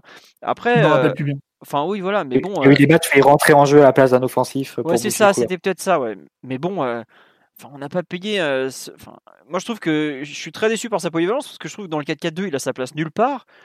Et ça reste aujourd'hui le système préférentiel du PSG, notamment pour permettre à Mbappé de ne pas être soit isolé sur un côté, soit tout seul devant. Et je veux pas être méchant, mais on va pas bouger la position préférentielle de Mbappé pour caler Herrera dans un dispositif de jeu. Hein. Il n'y a pas photo entre les deux quand même. Et c'est pour ça que je trouve qu'en en fait, aujourd'hui, il y a un problème. Euh, Herrera, oui, évidemment qu'il a plus de qualité que ça. Mais soit le PSG se déplace ou est capable de jouer dans un système où il va trouver sa place, soit dans le 4K2. Enfin, les problèmes, euh, on l'a vu dès le, premier match de, de pré-saison. Hein. On a joué contre, euh, c'était quoi, Dresde de mémoire, le tout premier match. Ouais, contre Dresde. Dès le premier match, le, non, le double pivot Verratti Herrera était déjà à la rue sur les transitions. Contre Dresde, qui, qui, qui était euh, qui est le bas de tableau de la deuxième division allemande. Qu'est-ce que vous croyez qu'on va faire avec ce double pivot? Donc ça veut dire que déjà, tu peux pas le faire jouer avec Verratti pratiquement. Tu as, un, bah, un trou euh, au milieu de terrain qui est inimaginable. Et surtout, il est pas assez technique et pas assez fort pour remplacer Verratti. Ou alors ça, j'en la limite. Euh, non mais remplacer Verratti euh, à la buvette. Non, mais à la limite, euh, si dans ton double pivot Marquinhos Verratti, il manque Verratti, ah. tu mets Paredes, tu peux, tu peux faire semblant d'avoir un milieu très technique. Alors qu'Herrera, enfin, imagine ton double pivot Marquinhos Herrera, la tronche que ça sur le papier, ça fait pas rêver. Mmh. Ouais, voilà. On nous dit le match à Lyon, effectivement, mais le match à Lyon, c'est une époque où le PSG jouait encore en 4-3-3 depuis, on n'a pas beaucoup joué en 4-3-3. Et ça veut dire que tu as, un remplaçant, effectivement, il il va pas perdre le ballon parce qu'il fait quand même beaucoup tourner la balle et tout. Euh, mais euh, c'est quand même compliqué, je trouve, en termes. Autant Draxler, il a le niveau technique, il, a une, il peut jouer dans plein de dispositifs. Euh, lui, il avait les armes footballistiques pour s'imposer comme un joueur qui compte au PSG. Il y a quand même un problème, ne serait-ce que de profil au départ. Comme le dit Omar, euh, c'est bien beau de faire signer des joueurs en fin de contrat, mais il faut un peu qu'ils collent au, niveau général, au projet, au. Je trouve qu'il a même pas les. Ouais, il a pas le niveau euh, footballistiquement, quoi, tout simplement. Parce que ça a été. Euh, enfin, il jouait en 4-4-2 vite fait avec Matic à United, il se faisait un peu défoncer au milieu. Et puis bah, le troisième milieu de United, c'était Pogba. Enfin, il jouait en 10 un peu, mais je veux dire, il y avait un peu des joueurs qui étaient capables de l'encadrer. Là, le PSG a déjà, par exemple, il n'a pas de dimension physique. On peut le dire, c'est pas, pas méchant. au PSG, il n'y a pas un seul milieu de terrain qui a de la dimension physique qui pourrait combler son, euh, le fait qu'il joue avec lui, par exemple. Allez, vite fait, quoi si Mais rien que ça, ça veut dire que comment tu veux remplir ton banc de touche avec un mec qui t'impose des conditions encore plus fortes, par exemple, que Paredes, qui lui-même déjà t'impose des conditions pour le faire jouer dans des, de façon optimale? Mais c'est pour ça le, le cas Herrera, il se retrouve à faire le 20e homme, mais c'est mais je suis pas surpris. Alors lui, pour le coup, il a la mentalité peut-être, enfin en tout cas apparente, puisqu'il est quand même connu comme euh, vraiment franchement professionnel et c'est pas de bol qu'il soit autant blessé cette saison parce qu'il n'était pas autant avant. Hein. Faut, je le défends sur ses blessures pour le coup. Mais bizarre ça, les joueurs qui arrivent à Paris et qui se blessent. Ah étonnant. Hein. à méditer. À méditer, comme on dit. ça fait réfléchir. Hein. Et ben voilà, mais c'est vrai que le, pour le reste, le profil technique, euh, bon bah il va y avoir quand même de une incompatibilité apparente à résoudre qui, qui s'avère. Euh, pour moi, elle est impossible à, résoudre. C'est pour ça que pour l'avenir, on lui a filé 50 contrats. Si on peut s'en faire une monnaie d'échange intéressante avec un club qui sera intéressé et qui lui l'intéressera aussi, faut sauter sur l'occasion. Mais je me mets à la place du joueur. Où tu vas rester Enfin, où, comment, à quel moment tu vas renoncer à un contrat pareil? Surtout cet été où les contrats vont pas être très bons. Enfin, pour moi, on est au, je vois pas comment on va pouvoir s'en débarrasser cet été. C'est pas méchant quand je dis s'en débarrasser, c'est comment on va pouvoir les changer, quoi. C'est comme Draxler, c'est très compliqué parce que bah, des, ce sont des joueurs qui ont euh, un salaire qui est démesuré par rapport à leur, euh, à leur rapport euh, en, en, tant que. La complexité de la situation, du coup, Philo, parce qu'on a 4 milieux de terrain et 8 attaquants, joueurs pour 6 postes. Joueurs, je compte pas les jeunes. Hein. Mmh. Par exemple, un Kwasi qui, qui pourrait éventuellement s'y prolonger ou jeune. Euh, et coup, quelle recrue tu peux faire si tu n'as aucun départ dans, parmi ces 12 en fait? Bah je ne sais pas, je ne sais pas. Encore si tu as un départ, ça peut être Choupo-Moting ou Cavani que tu prolonges pas. Et bon, tu remplacerais pas la, un attaquant par, par, par un milieu de terrain. À ce moment-là, tu n'aurais plus qu'un seul numéro 9 qui serait Icardi que tu rachèterais. C'est euh, c'est bizarre comme construction d'effectifs. Donc, euh, pour moi, enfin, il va falloir réussir un tour de magie, euh, ou d'une autre avec Herrera ou, ou, Dragster, parce que sinon tu, tu vas avoir des marges de, de manœuvre extrêmement, extrêmement faibles pour, pouvoir recruter. Après, tu as la façon de, as une autre façon de faire. Tu peux mettre les joueurs devant le, fait accompli, un milieu de terrain, et puis Herrera, il comprendra au bout de six mois qu'il doit, qu'il doit partir. Bon, est-ce que financièrement, après, ça, tu peux te le permettre, ça et c'est encore plus improbable. C'est comme ça. Bon, on verra, mais c'est vrai que c'est pas. On nous dit c'est un peu déprimant. Mais non, non. Bah, enfin, il y a quand même un, aspect positif, c'est que on parle là du 20e joueur de l'effectif. Ça veut dire que devant lui, il y a des joueurs meilleurs que lui. À Manchester, euh, il serait dans les 18 par exemple. Donc euh, ça, ça te montre aussi à quel point tu as euh, quand même de la qualité devant lui. C'est moi je trouve que ok, c'est embêtant d'un point de vue argent, c'est embêtant d'un point de vue performance, tout ça, mais si ces joueurs de ce niveau intrinsèque se retrouve à être 19e, euh, 20e joueur, ça veut dire que devant eux, il y a quand même des joueurs qui sont meilleurs. Euh, là, au milieu de terrain, par exemple, euh, bon, Paredes a eu du mal à s'imposer, mais ça commence à devenir un remplaçant un peu bah, utile, quoi, tout simplement. Même un Gay qui est pas assuré d'être titulaire, il est capable quand même de. Enfin, je veux dire, tu tires pas une balle dans le pied quand tu mets Gay en Ligue des Champions, par exemple. J'avoue que J'aurais pas dit la même chose quand il s'agissait d'aligner Herrera si on avait dû aligner Herrera au match retour contre Dortmund par exemple. Donc euh, j'invite la France à revoir euh, Bruges euh, Bruges PSG match aller. Voilà. Bah, par exemple Bruges PSG, il fait un match bah, Verratti est complètement tout seul pour relancer, l'autre il est sous l'eau, il fait des grands gestes avec les bras quoi. Au bout d'un moment, bon non, une rupture à l'amiable n'est pas envisageable pour un contrat avec encore 4 ans. Non, non. C'était l'initiation de licencier les joueurs. Ça bah, faut leur donner l'intégralité du contrat, quoi. Bah, je te laisse imaginer. Euh, alors, je sais que Simon, ton truc, c'est pas. Est-ce que tu veux que Mathieu te fasse le calcul Est-ce que tu veux que Mathieu te fasse le calcul, Simon? J'ai envie de dire, euh, est-ce que on ferait pas ça d'un seul coup, qu'on en finisse une fois pour toutes? Par contre, ça peut être une solution pour Ressé. Voilà.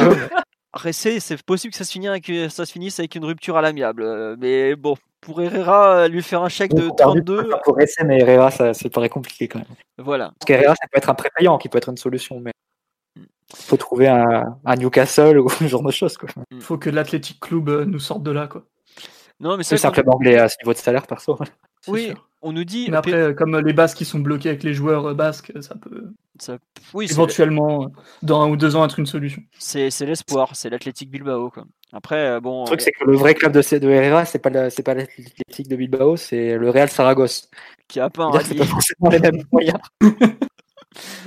non, mais c'est vrai que, tiens, on nous dit sur le live, Paredes a coûté plus cher que Herrera, pourtant, combien de top matchs de l'Argentin? Bah, sur les six premiers mois, je dirais à peu près autant. Mais à partir de décembre, il a quand même fait des vrais bons matchs euh, de niveau. Euh, bah, peut-être pas d'un titulaire, mais d'un mec qui a sa place dans les 18. Voilà. et puis, et puis au moins, au moins Paredes, il est en pleine santé. Ouais. Herrera, en dépit de son niveau absolument cataclysmique, il est, enfin, tu peux absolument pas compter sur lui. Il a, il a, il a cumulé combien de blessures à, à l'entraînement? Il y a même eu des films qui sont parus dessus. Enfin, c'est infamant. Je même pas, ça fait 20 minutes qu'on parle de, quelqu'un qui. Intérêt pour le club, zéro. Intérêt sportif, idem. Ça, il y a le droit du travail, mais en effet, normal, je pense que Leonardo, il doit s'arracher les cheveux quand il voit qu'on qu'on a fait des deals comme ça pour cet apport-là et que ce, sera les premiers à être là au mois d'août pour te dire euh, je suis motivé à repartir avec le club s'il n'y avait pas le coronavirus, en effet, euh, je pense que la question ne se posait même pas de, de le catapulter sur Jupiter ou ailleurs. Quoi. Carrément Jupiter. non, non, mais tu. Enfin, c'est ça qui est, qui est terrible à ce niveau. C'est vrai que l'Athletic Bilbao nous a déjà sauvés avec Berchiche. Écoutez, on sait pas. Mais c'est vrai que la situation de Herrera et globalement sa place dans l'effectif et je trouve qu'en fait, il y a un, truc qu'on n'a pas, enfin qu'on évoque un peu euh, comme ça de façon euh, régulière au cours de ce post c'est que c'est pas normal qu'un remplaçant touche autant. C'est débile, mais euh, tu peux pas te permettre d'avoir des remplaçants à 8-9 millions d'euros l'année. Ta grille des salaires, elle, est, elle est foutue, et surtout, elle, elle est injustifiable en fait. C'est-à-dire que tu as quelque part le mec il a je trouve qu'en plus ça lui ça lui donne ça lui coupe l'envie de se bouger quoi. Parce qu'il sait qu'il a un salaire entre guillemets il est payé à rien faire quoi. Et il, sait qu'il trouvera pas mieux ailleurs. Donc euh, voilà. C'est comme ça. Enfin euh, je sais pas si il doit il doit il doit avoir combien de milieux de terrain en Ligue 1 qui touchent ce salaire là bah, ils doivent tous être au PSG pour la plupart. Enfin c'est colossal euh, ce qui lui est versé et ce qui ce qu'on lui verse ça devrait être proportionnel à un rendement. Et c'est totalement l'inverse en face. Après, moi, je veux pas passer pour, euh, pour celui qui s'acharne, mais c'était certain que ça marcherait pas. Enfin, il y avait, y avait aucune raison pour que ça fonctionne. Carrément. Aucune raison. Non, mais enfin, c'est vrai que tu avais toujours dit que tu avais toujours émis de gros doutes sur le joueur et malheureusement, euh, voilà. On nous dit il a coûté zéro. Mais non, il n'a pas coûté zéro. Il a coûté une énorme prime à la signature et il coûte 9 millions par an c'est pas c'est pas zéro. Je, enfin, je sais pas si on se rend compte, mais son salaire annuel, ça doit être. Euh, c'est le salaire de Modric pour que les gens comprennent à peu près. Modric doit avoir peut-être un ou deux millions en plus par an, mais en gros, euh, Herrera au PSG, ça coûte 90% de Modric au Real. C'est ça la réalité. Et, Modric chez Ballon d'Or. Et la, réalité... la même chose pour Paredes aussi, du coup. Oui, oui, non, mais oui, voilà, mais par, ben, Paredes, il a beaucoup été critiqué par rapport à ce qu'il coûte, par rapport à son rendement sportif, hein, et on peut pas l'exonérer de cette critique. Mais enfin, on rappelle, c'est vrai qu'Herrera, il s'est blessé en faisant un déhanché avec Neymar. Mais euh, j'avais oublié cet épisode du PSG, bordel. C'est un bon mais ça semble être un luxe qu'on peut plus qu'on peut plus se permettre vu la conjoncture. Surtout, à un moment, si tu veux faire venir des recrues, il va bien falloir euh, aussi des départs et sans mettre le joueur le plus facile à sacrifier, enfin le plus évident à sacrifier lui dont la perte serait la moins douloureuse parmi tous, les, milieux et tous les attaquants du club. Et encore faut-il trouver, un acheteur ou un club qui accepterait de le prendre au moins en prêt sur l'année prochaine. Quoi. Ça, c'est pas du tout évident. C'est vrai que sur le live aussi, par rapport à ça, me dit le salaire, ça pose aussi problème pour les jeunes qui estiment à raison qu'ils font aussi bien ou pas beaucoup moins bien sur le terrain et qui, par exemple, demandent plus pour un premier contrat professionnel. Aujourd'hui, enfin, je, là, je, je, schématise et je caricature même. T'es quoi si Tu vas voir Leonardo, il fait Attends, comment ça je suis moins payé que l'autre saucisse espagnole? Mais sur le terrain, il n'y a pas photo entre les deux. Enfin, c'est, pour le coup, c'est un vrai problème parce que euh, ça t'oblige à donner des salaires démesurés à des joueurs qui n'auraient pas forcément mérité autant parce que euh, ils étaient, euh, ils sont pas assez performants, quoi. Enfin, je trouve que les cas Draxler et Herrera, à eux deux, en fait, te te déglingue ta politique salariale ou presque quoi. Parce qu'il te, il te montre que tu peux avoir un salaire irréel en étant le 20e joueur du, club. Et je trouve que le problème de, des remplaçants du PSG, il y a peut-être un problème de, justification, de, de, de performance sportive, mais il y a aussi un problème de, de, salaire. Et je sais que ça fait partie des grands chantiers de Leonardo de réduire la masse salariale et notamment de réduire la masse salariale du banc de touche. Mais pour moi, c'est évident. Et effectivement, il y a peut-être des. Ok, peut-être que Neymar est payé 37 millions d'euros par an et qu'il est disponible 6 mois par an. Mais euh, les six mois restants, il est ultra performant, par exemple. Bon, hors euh, retour de blessure, mais ça, c'est un cas particulier. Mais par contre, euh, certains qui touchent 9 millions d'euros par an et qui sont jamais performants, c'est peut-être encore plus embêtant. je crois que c'était, il me semble c'était Vaïd qui le, qui le disait, qui disait ce qui te coûte vraiment cher, c'est pas c'est pas un bon joueur qui va jouer. C'est un joueur qui joue pas et qui est pas bon quand il joue, quoi. Et bah, pour le coup, ceux qu'on a un peu taillés là depuis 20 minutes, c'est typiquement ça, quoi. Et je trouve que aujourd'hui, ça fait partie un peu de. Bon, il y a plein, entre guillemets, il y a plein de problèmes. On n'est pas à plaindre. Hein, voilà, globalement, le PSG, ça tourne quand même plutôt pas trop mal dans l'ensemble. Mais dans les gros soucis, effectivement, je trouve que la masse salariale du banc de touche en général, e, elle est, bien trop importante par rapport au rendement de, ces joueurs-là, quoi. Ouais, bon, c'est un truc qui prend. C'est là où on se rend compte un peu des, erreurs des, des, années précédentes et successives, quoi. Et des directions successives, pardon. Mais bon, c'est comme ça sur le, le banc de touche du milieu de terrain, justement, est-ce que des, des Gay et des Kwasi, que j'ai cité rapidement, ça correspond est-ce que ça correspond pas finalement à ce qu'on peut espérer de, peut-être pas de mieux, mais à des bons remplaçants pour un club du niveau du PSG, par hasard? Des vrais bons remplaçants, ça c'est sûr. Si on reprend euh, un peu la liste des critères qu'on a établis depuis tout à l'heure, ils en remplissent beaucoup, et eux, pour le coup, ils ont des spécificités. Ça veut dire que tu mets Kwasi, tu auras forcément de la taille, tu auras de l'aisance technique, tu auras aussi du sang-froid. Euh, après, c'est pas un joueur parfait, hein, je pas, c'est pas ce que je suis en train de dire, mais Kwasi reste euh, un très bon joueur. Et là, actuellement, euh, petite anecdote, je suis en train de travailler sur des matchs avec des jeunes joueurs, type 17, 18, 19. Je vous invite à regarder ce que c'est un jeune normal de 17 ans, et ensuite vous regardez Kwasi, et je pense que ça devrait suffire à, convaincre certains, certains sceptiques. après, Gay, lui aussi, il a des vraies spécificités. Et, pour le coup, si tu as besoin de défendre, tu mets Gay, c'est ton milieu qui a le meilleur volume, qui a la meilleure technique défensive et, qui sait le mieux défendre bas. Euh, donc, euh, euh, dès que as ces spécificités-là, en fait, tu es obligé d'être un remplaçant utile si, si tu es performant. Et eux, c'est des joueurs qui sont relativement performants. Gay a eu des moments compliqués, on en a parlé, donc c'est pas parfait non plus. Euh, après, lui, pour le coup, il a l'air de souffrir quand même assez d'être un milieu euh, entre guillemets destructeur dans une équipe euh, qui a le ballon 70% du temps. Donc c'est vrai que tous les contextes ne lui vont pas à merveille, mais il est jamais honteux, il est à peu près jamais indigne. Il y a eu un ou deux matchs vraiment pas bons, dont le match à la Dortmund, où là tu vois que ce n'est qu'Idrissa Gueye et, et, personne d'autre, mais il y a aussi des moments où, il a été super super important, que ce soit pour euh, martyriser Tony Kroos euh, au Parc des Princes en début de saison ou pour euh, défendre, défendre devant la surface contre Dortmund au match retour. Donc non, Gay et Kwasi, de vrais bons remplaçants, des joueurs utiles, des joueurs avec des spécificités, des joueurs qui sont pas surpayés, Gay peut-être un petit peu, mais bon, au PSG, on est obligé, on est obligé d'avoir des salaires un peu énormes quand même par rapport.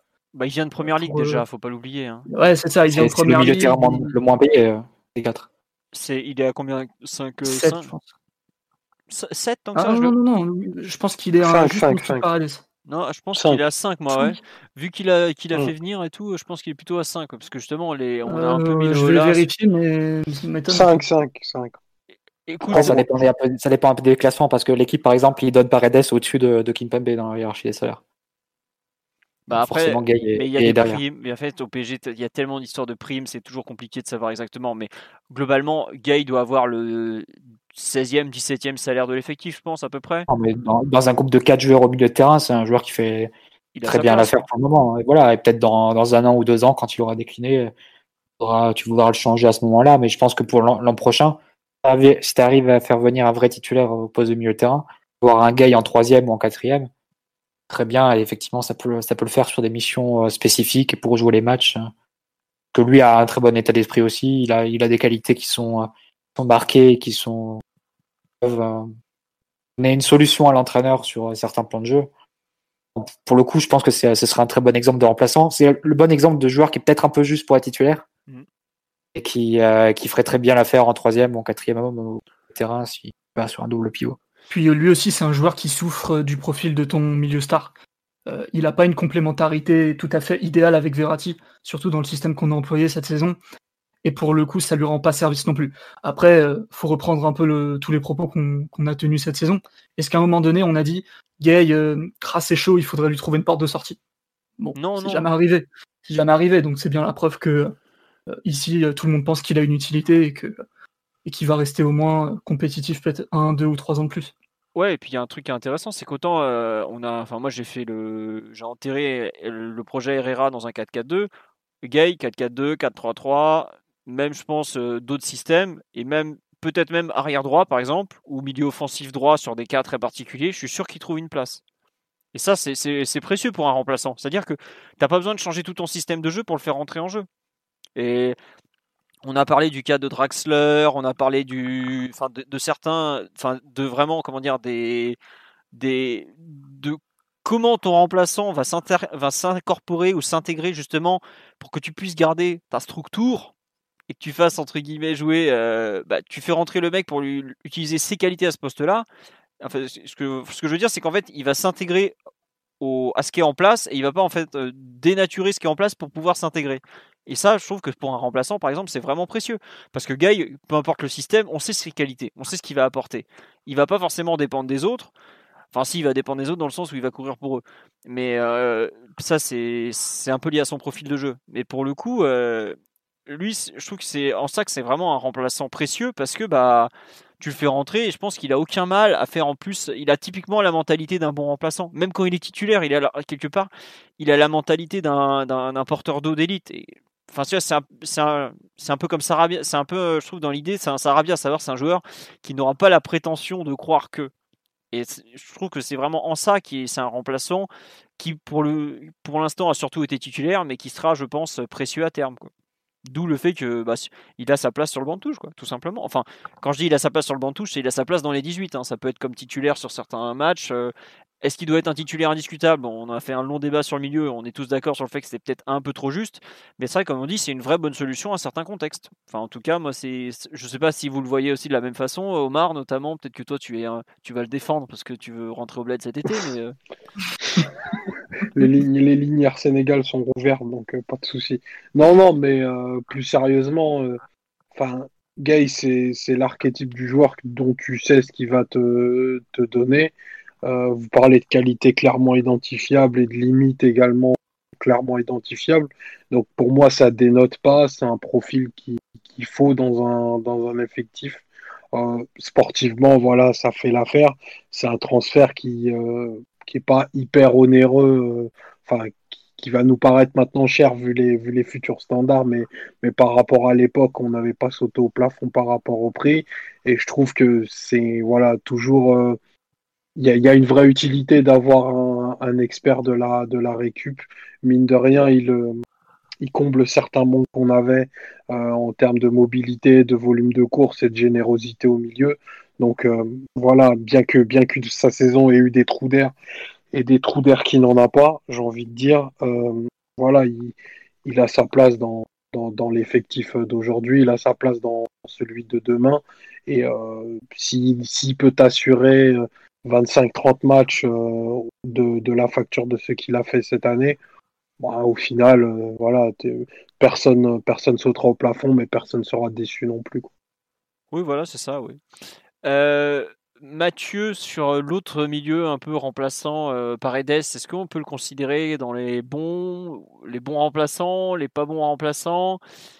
Les... Où est-ce que, que fait-on de notre Argentin T'inquiète pas, j'ai coupé le micro de Simon, tu peux y aller en étant. non, je suis administrateur. je sais. c'est lui qui a pris possession, hein. possession du podcast à Sion.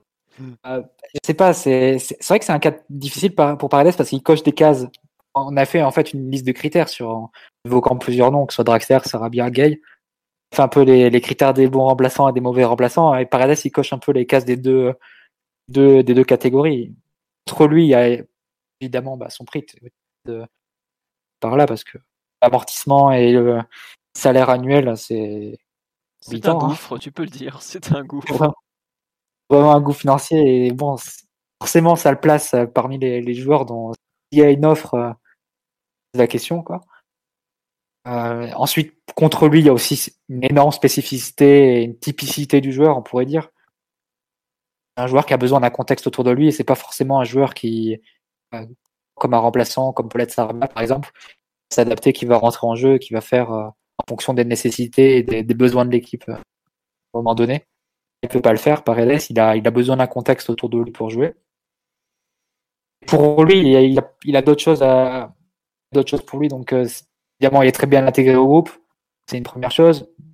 Deuxièmement, remplaçant naturel pour Verratti, on s'est souvent dit que quand l'Italien était absent, on ne savait pas trop comment faire. Parce que jusqu'à un certain niveau, Paredes peut, peut le faire peut-être pas en demi-finale face, face au Bayern, mais en huitième face à Dortmund, ça, ça fait totalement l'affaire.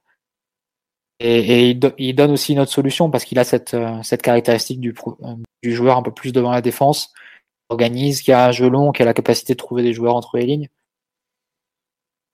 Pour moi, c'est un peu, c'est un peu contrebalancé. C'est un joueur, idéalement, tu, idéalement, tu garderais. Et en même temps, vu la contexte, vu la conjoncture, euh, tu, peux, dois aussi te demander s'il y a une offre, s'il y a la possibilité de le mettre dans un échange. Est-ce que tu euh, déciderais pas de, te, libérer un peu de ce poids pour prendre un joueur un peu du même profil et mais beaucoup moins cher? Je sais qu'il y a beaucoup de supporters parisiens qui, qui aiment Tonali, par exemple. Et tu peux pas avoir Tonali et Paredes deux dans le même effectif, ça n'a aucun sens.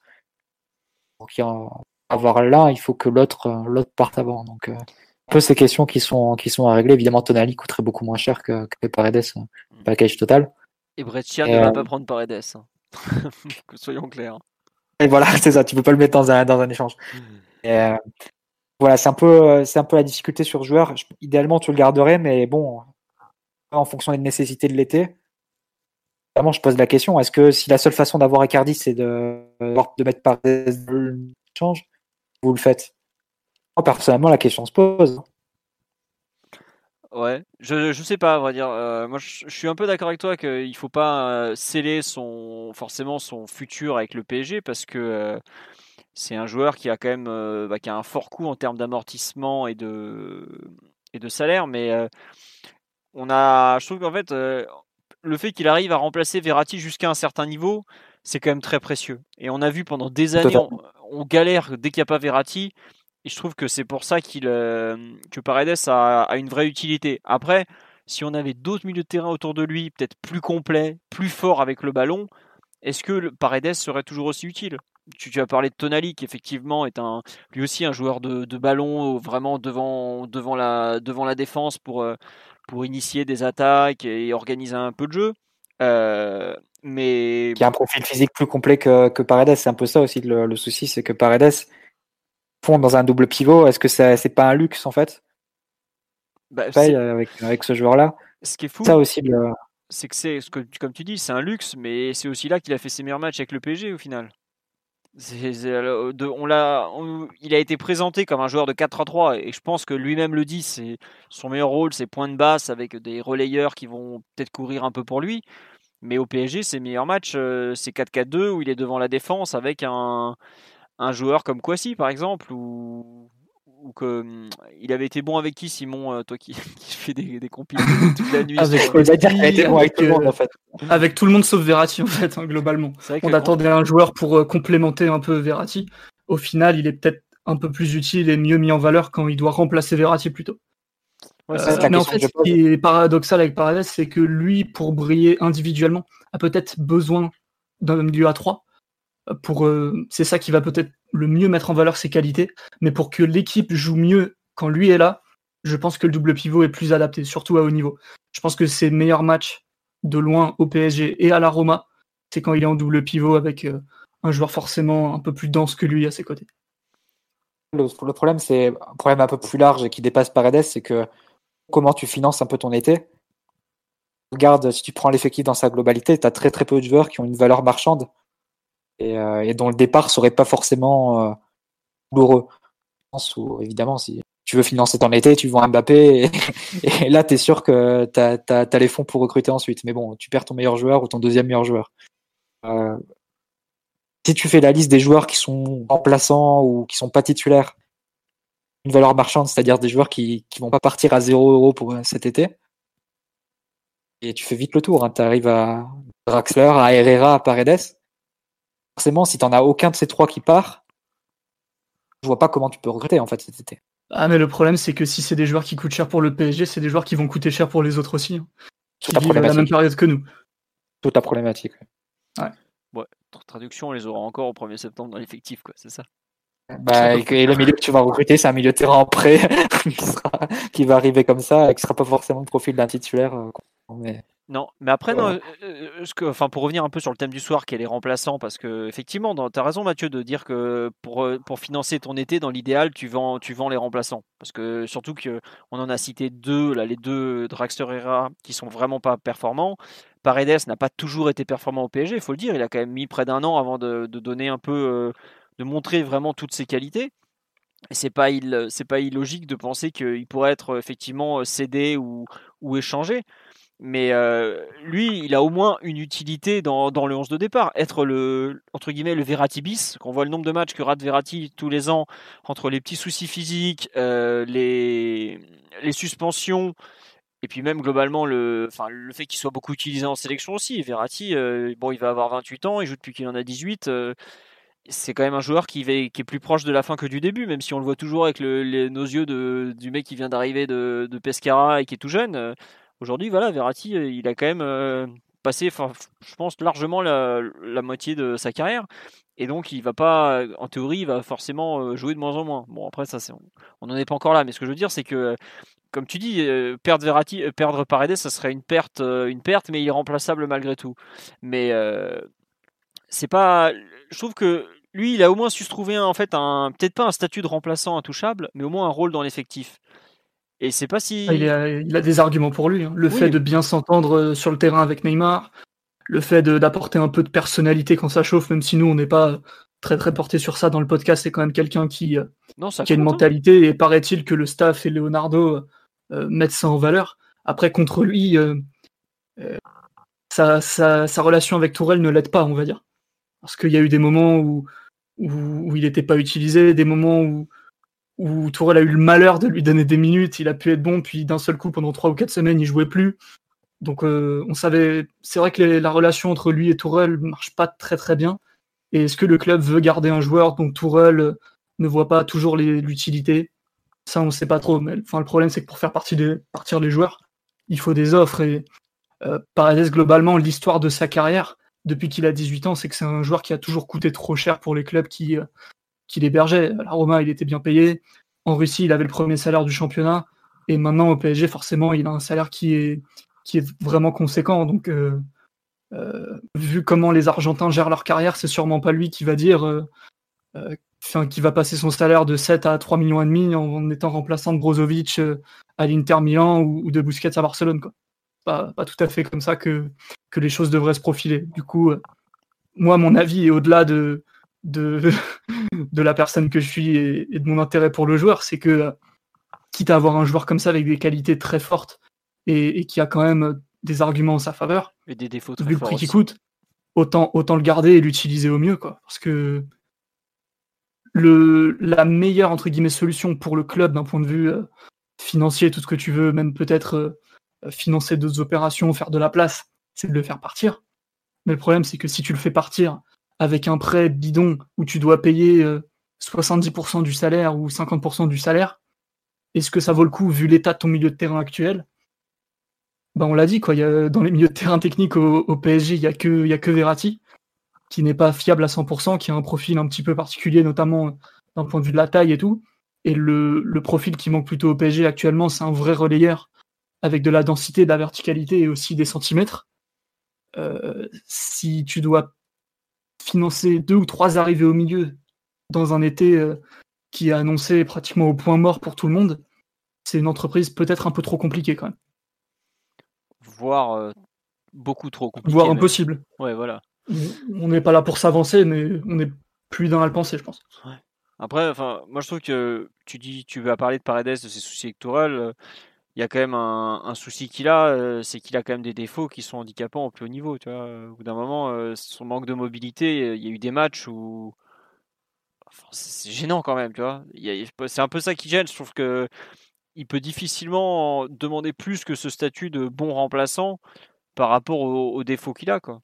C'est, moi, c'est, tu vois, il y a la question de l'argent, effectivement, la question de comment le remplacer, tout ça, mais euh, pour moi, il y a aussi la question des, défauts qu'il a, et je trouve qu'en fait, euh, autant, euh, comment dire, on a, parlé de, enfin, on a parlé de joueurs qui ont, qui ont pas les qualités footballistiques pour Herrera, pour être titulaire, voire même remplaçant. On a parlé de Draxler qui n'a pas les capacités mentales, Gay qui a aussi des, limites fortes, mais Paredes aujourd'hui, euh, enfin, là on parle du PSG, mais dans quel euh, top 8 européen il est titulaire par exemple, tu vois? Et je trouve que c'est un peu ce qui est gênant aussi de, avec le joueur aussi, qui est, c'est vraiment il y a des limites dans son jeu. Enfin, on en a parlé des dizaines de fois, mais la mobilité de Paredes, il y a des moments, c'est, oh alors c'est pourtant pas le plus compliqué à travailler la mobilité. Tu vois ce que je veux dire euh, Enfin, tu toi-même tu le dis. regardez à Empoli, le mec, pas, ça se voit. À Empoli, le mec il volait sur le terrain, des fois, bon.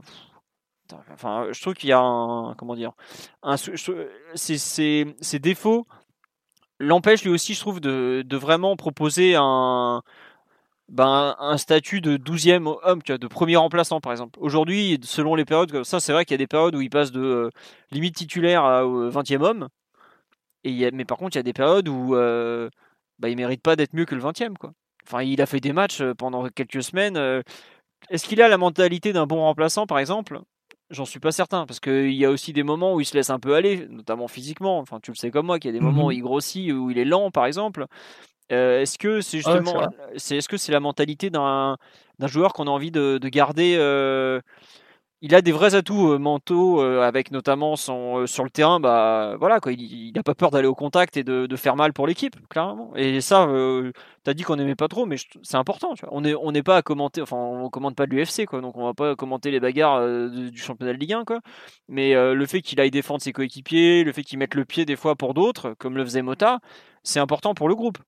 Après est-ce que ça ça lui permet de, de pouvoir viser mieux qu'une place de 12 13e homme et, par exemple vraiment être un candidat au Mais ce serait bien qu'il soit déjà le 12 ou 13e homme. Comme tu l'as dit, parfois, euh, en deux semaines d'écart, il passait de capitaine en Coupe de France à, même pas sur le banc ou même pas en déplacement en Ligue des Champions. c'est ça aussi qui est difficile à comprendre du point de vue de la gestion. Parce que là, tu dis qu'on peut pas lui donner plus que 12e, 13e homme ou que premier remplaçant du milieu. Et à plein de moments, il était dernier remplaçant du milieu, où il passait derrière Draxler, derrière Herrera, derrière qui tu veux, derrière tous les milieux sans exception. Euh, à part Kwasi qui n'avait pas encore émergé à ce moment-là. C'est ça aussi qui n'est pas tout à fait euh, clair sur sa gestion en fait. C'est là que je dis, euh, est-ce que Tourelle est fait pour travailler avec un joueur comme ça? C'est pas sûr. Bon, après, il l'utilise quand il a besoin de lui et, et, il a quand même fait des bons matchs aussi. Enfin, tout oui, oui, oui. C'est quoi, c'est quoi? Novembre-décembre, quand il est titulaire presque à tous les matchs, bah, t'as bien vu que dès qu'il avait des minutes, bizarrement, il était bon. Quoi. Au novembre, non, mais décembre, quand il revient, effectivement. Fin novembre, fin novembre quand il bah revient contre Montpellier. Et Montpellier, c'est le 7, 7 décembre. Ah ok, bon j'ai rien dit. Début décembre. c'est pour ça que je disais novembre. Non, je suis sûr, novembre, le seul match qu'il joue, c'est le match à Dijon et tu auras beau me, me dire, euh, oh il a fait. Ah oui, c'est vrai, c'est vrai qu'il joue pas, euh, à part en sélection, il joue pas pendant genre 5 semaines au PSG. Ouais, c'est ça. Mais déjà, pas jouer pendant 5 semaines vu euh, la tronche qu'avait milieu de terrain à l'époque, hmm. c'était quasiment un petit exploit en soi. Hein. C'est vrai. Euh, bon, on est à peu près tous d'accord quand même sur le cas Paredes, à savoir le fait qu'on ne peut pas nier son poids économique. C'est là. oui, mais toi forcément, c'est là. Mais non, mais c'est vrai que son poids économique ne va pas en sa faveur, mais il a des qualités que peu ont, donc ça, ça va pour le coup vraiment en sa faveur. Sur les remplaçants un peu défensifs au milieu de terrain, bon, il y a Kwasi qui est entre guillemets le remplaçant parfait. Il peut jouer à deux postes, il est jeune, euh, il rentre avec une belle envie, il est complémentaire de Verratti, de Kwasi, bref, puis on, on va pas s'étendre dessus parce qu'on sait même pas ce qu'il fera dans, dans désormais 50 jours à peu près à la date de la fin de son contrat aspirant. Sur les joueurs défensifs, euh, est-ce que par exemple un mec comme Diallo euh, correspond aujourd'hui à ce qu'on peut espérer que bah, toujours pareil, est-ce que c'est un remplaçant satisfaisant? C'est un peu la question. Euh, je sais pas, euh, Omar, euh, très, très objectif concernant Diallo. Non, mais euh, est-ce que ça fait partie un peu des remplaçants Très bon remplaçant Diallo, très bon remplaçant. Et j'ai pas parlé forcément dans les meilleurs termes du joueur la semaine dernière. Mais Diallo, il coche toutes les cases pour être remplaçant. Il est jeune, il est français, il joue à deux ou trois postes, il est technique. il n'est pas parfait, mais Omar va en parler. C'est un très très bon remplaçant.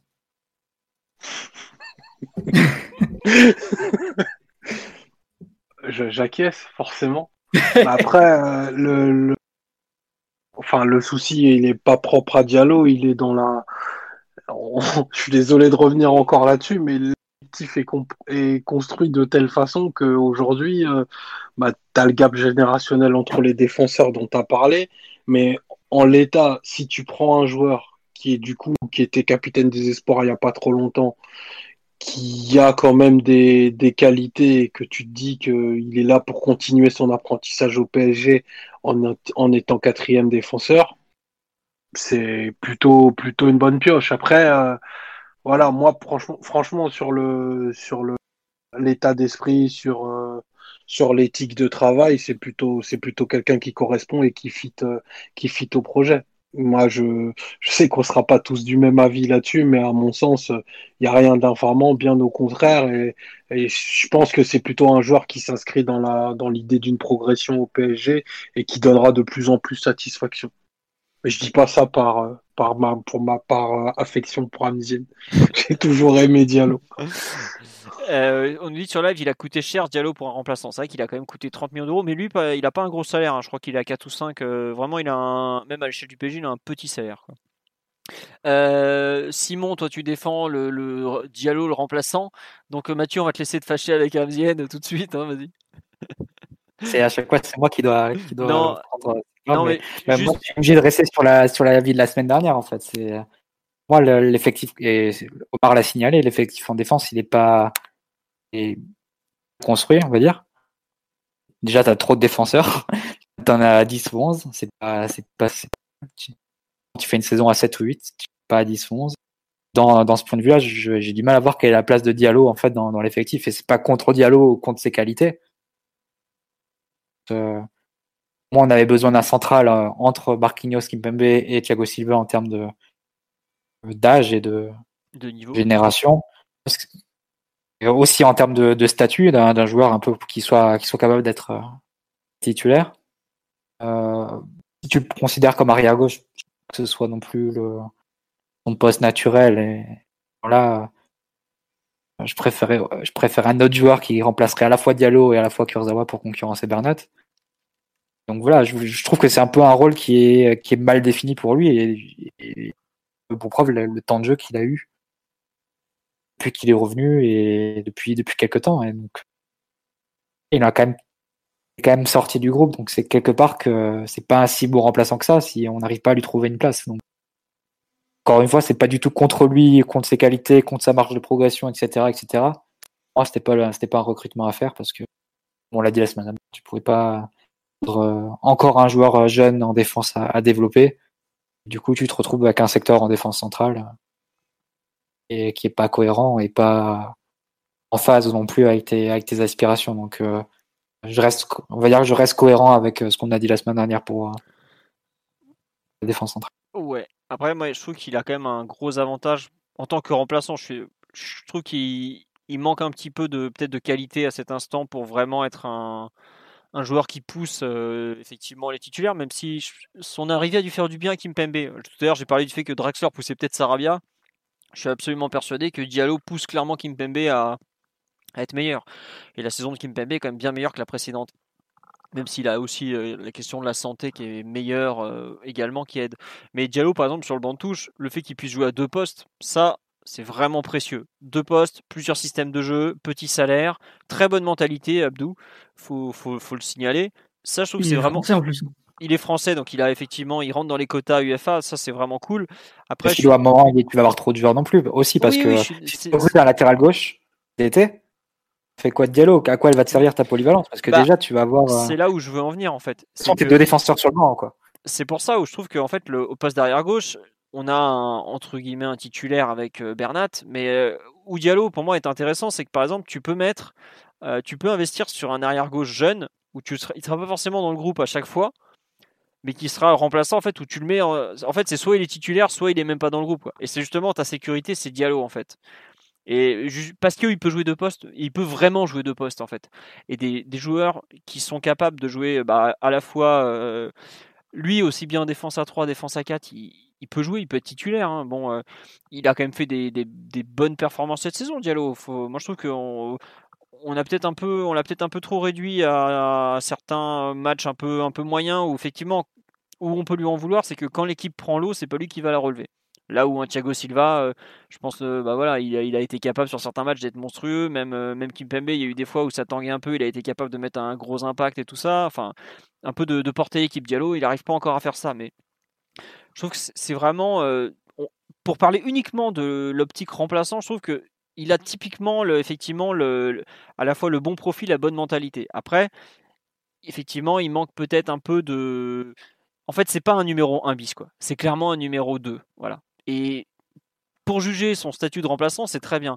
Pour juger effectivement le groupe dans son ensemble, et ce que tu dis, les manques notamment d'un défenseur euh, central de 27, 28 ans par exemple, qui aurait plus de bouteilles, qui serait déjà à même d'accompagner la progression peut-être de Kim Pembe, de Marquinhos, ou même de, de Kwasi, effectivement, ça, il va pas être ce joueur-là. Mais euh, il peut pas euh, combler à lui seul des années de, de disette, enfin depuis 2016 et le départ de David Luiz lors du dernier jour du mercato, on a fait que des conneries en défense centrale pratiquement. Enfin, on a, on a, on a rien fait.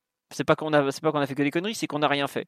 On n'a même pas su retenir Zagadou pour en faire un quatrième défenseur central alors qu'il avait totalement le profil. Donc, euh, il peut pas à lui seul combler tous les manques. Mais, ça, mais je trouve que pour ah combler. c'est pas contre lui, c'est juste que c'est, pour moi, c'est une erreur de casting entre lui.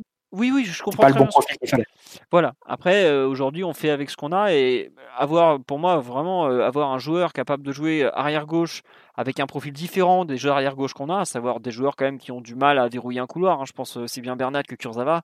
C'est pas des spécialistes défensifs. Avoir un profil un peu différent, un peu le comment dire l'alter ego en gaucher de Kerrer qui pareil est capable de jouer à deux postes de façon euh, assez performante. Je trouve que ça reste précieux. Évidemment. Du coup, euh, Philo, si pour qu'on se comprenne bien, à, droite, Kerrer sera l'un des deux joueurs euh, au poste d'arrière droit. Ce sera lui et ça sera sans doute la recrue qui viendra remplacer Meunier. Bah pour Donc à gauche, tu recruterais pas de joueur, tu prendrais un joueur de 18-19 ans, type Aït Nouri. Bon, il a prolongé, mais donner une sorte. Dans l'idée, dans l'idée, pour moi, en fait, le, la chose à faire, par exemple, c'était si on avait pu conserver Zagre, où tu avais Bernat un titulaire, tu avais Diallo qui, pour, le, pour cette année, aurait été, ou même pour les deux prochaines années, euh, presque le 1 bis euh, à gauche. Et dans l'axe, tu jouais avec euh, Kerrer et Kwasi.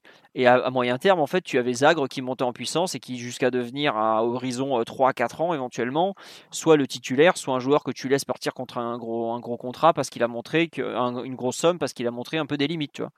Mais aujourd'hui. si tu prends un latéral gauche de type, aller à 20-30 millions cet été, type Alex Telles, c'était la rumeur qui a le plus circulé. Là, par contre, l'horizon va beaucoup plus se boucher pour Diallo. Là, son intérêt va devenir.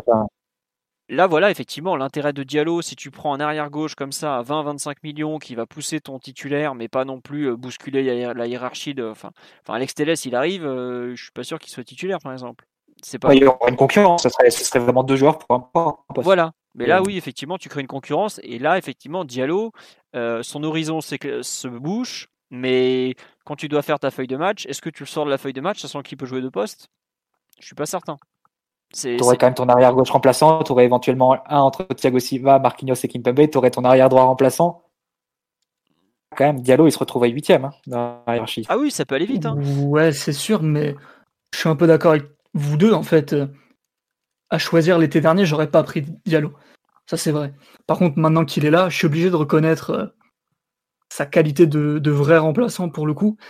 Et, même pour la saison prochaine, si Kimpembe se pète, tu mets qui euh, axe gauche? Euh, Des, centres gauchers, euh, t'en as que deux. Et globalement, si tu es obligé de bricoler Kerrer en défenseur central parce que t'as personne pour jouer axe gauche si Kimpembe se pète, à part peut-être Thiago Silva. Et Thiago Silva, qui, on le rappelle, doit prolonger, c'est pas encore fait.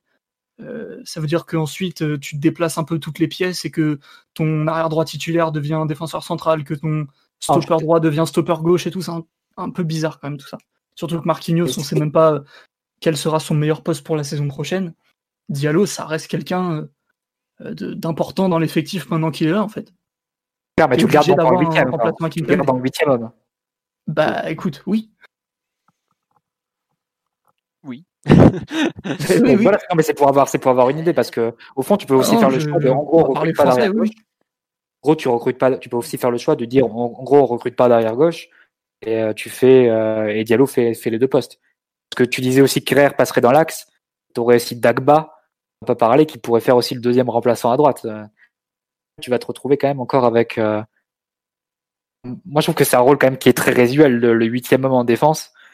Euh, dans une saison où il y a une blessure, une saison on va dire normale, c'est un joueur qui va qui va pas avoir énormément de titularisation. Et pour donner l'exemple de la, de la saison 2015-2016 sous Laurent Blanc, le rôle de huitième homme, c'était Kim Pembe, euh, qui était tout jeune, il avait à peine 20 ans, qui, qui sortait juste de la CFA. Les saisons précédentes, c'était Zoumana Kamara. Euh, au final, est-ce que c'est le toujours pareil?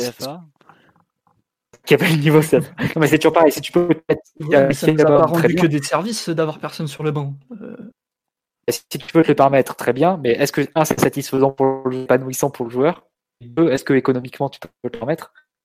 Voilà, c'est juste des questions que je pose. hein. Non, mais après, non, mais oui. c'est vrai que la situation n'est pas idéale.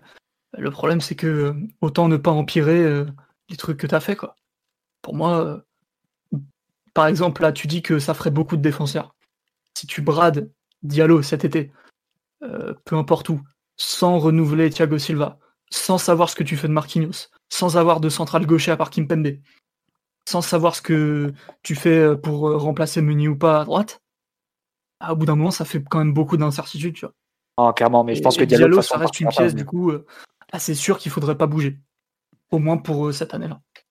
Mais c'est clair, de toute façon, Diallo bougera pas cet été parce que, comme il a été payé que l'année dernière, il faudrait vraiment une trop grosse offre pour que ce soit intéressant pour le PSG. Donc, euh, on peut écarter cette hypothèse. Il y a peut-être une hypothèse qu'on ne peut pas écarter forcément, c'est que Thiago Silva ne soit pas renouvelé, ne soit pas rep- replacé, remplacé non plus.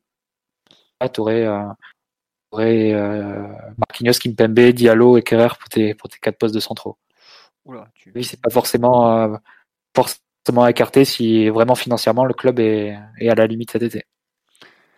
Ouais. Bah. euh, Il a pas tort. Non, non, mais je suis d'accord, mais ça me paraît quand même euh, étrange de passer Après, de Thiago Silva à rien. vois, mon raisonnement, raisonnement depuis le début, en fait, sur euh, quasiment tous les remplaçants, c'est est-ce qu'on peut se permettre encore Et est-ce que ça fait sens d'avoir autant de joueurs dans l'effectif? Est-ce que ça fait sens d'avoir des joueurs qui coûtent tant, qui ont ce profil-là en tant que remplaçant Est-ce que euh, ils peuvent l'accepter eux? C'est de, de, situ- de situations et de questions qui, qui s'entremêlent et qui s'imbriquent. Pour moi, enfin, Diallo, l'avoir en huitième homme et Dag- Dagba en neuvième, quelque part, je trouve que bah, tu t'as accommodé une saison et de toute façon. voilà.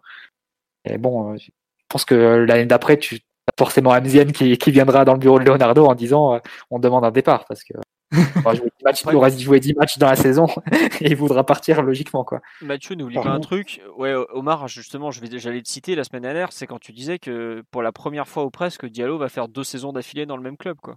Et ça lui fera pas de mal, je pense. Ça peut peut-être aussi changer un peu euh, le fait qu'il s'installe. Enfin, c'est ok, il joue à Dortmund, c'est quand même un gros club, beaucoup de pression, mais PSG c'est est un club très différent. Dortmund, euh, j'ai envie de dire beaucoup moins sain, beaucoup plus politique, même si bon, le, le vestiaire Dortmund est- c'est pas triste en ce moment, mais Il a euh, une carrière aussi. euh, À un moment, il promettait aussi pour l'équipe de France, ce Diallo. Il avait une, extra- une extraordinaire cote il y a, a 3-4 ans hein, quand il était encore à Monaco.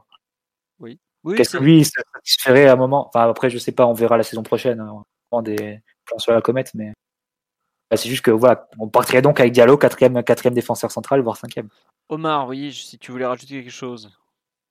Non, non, j'étais, j'étais ravi de ce que disait Mathieu parce que bientôt il, il va militer pour l'incorporation de plus de jeunes dans cet effectif-là. Et ce qui, ce qui fera qu'on mettra peut-être un peu plus le centre de formation en, en valeur parce que qu'on mette des, des internationaux en puissance, euh, en activité euh, pour certains, euh, dans des positions si reculées dans, dans l'effectif, en fait, c'est un non-sens parce que, à mon sens, euh, bah, ils, ils font, ils font pas, ils, génèrent pas d'émulation derrière. Tu vois, ils sont, euh, ils sont un petit peu, si on caricaturait un petit peu, euh, pour revenir à ce qu'on disait tout à l'heure, ils sont pour certains ravis de leur situation contractuelle. Ils ont peu ou plus d'ambition sportive. Et derrière, en fait, c'est tout le, groupe et tout l'effectif qui en pâtit. derrière, si tu mettais euh, peut-être un peu plus de, dynamisme, des joueurs qui ont peut-être un peu plus à prouver euh, sur leur profil, sans, jamais, sans jamais renier la, qualité intrinsèque, hein.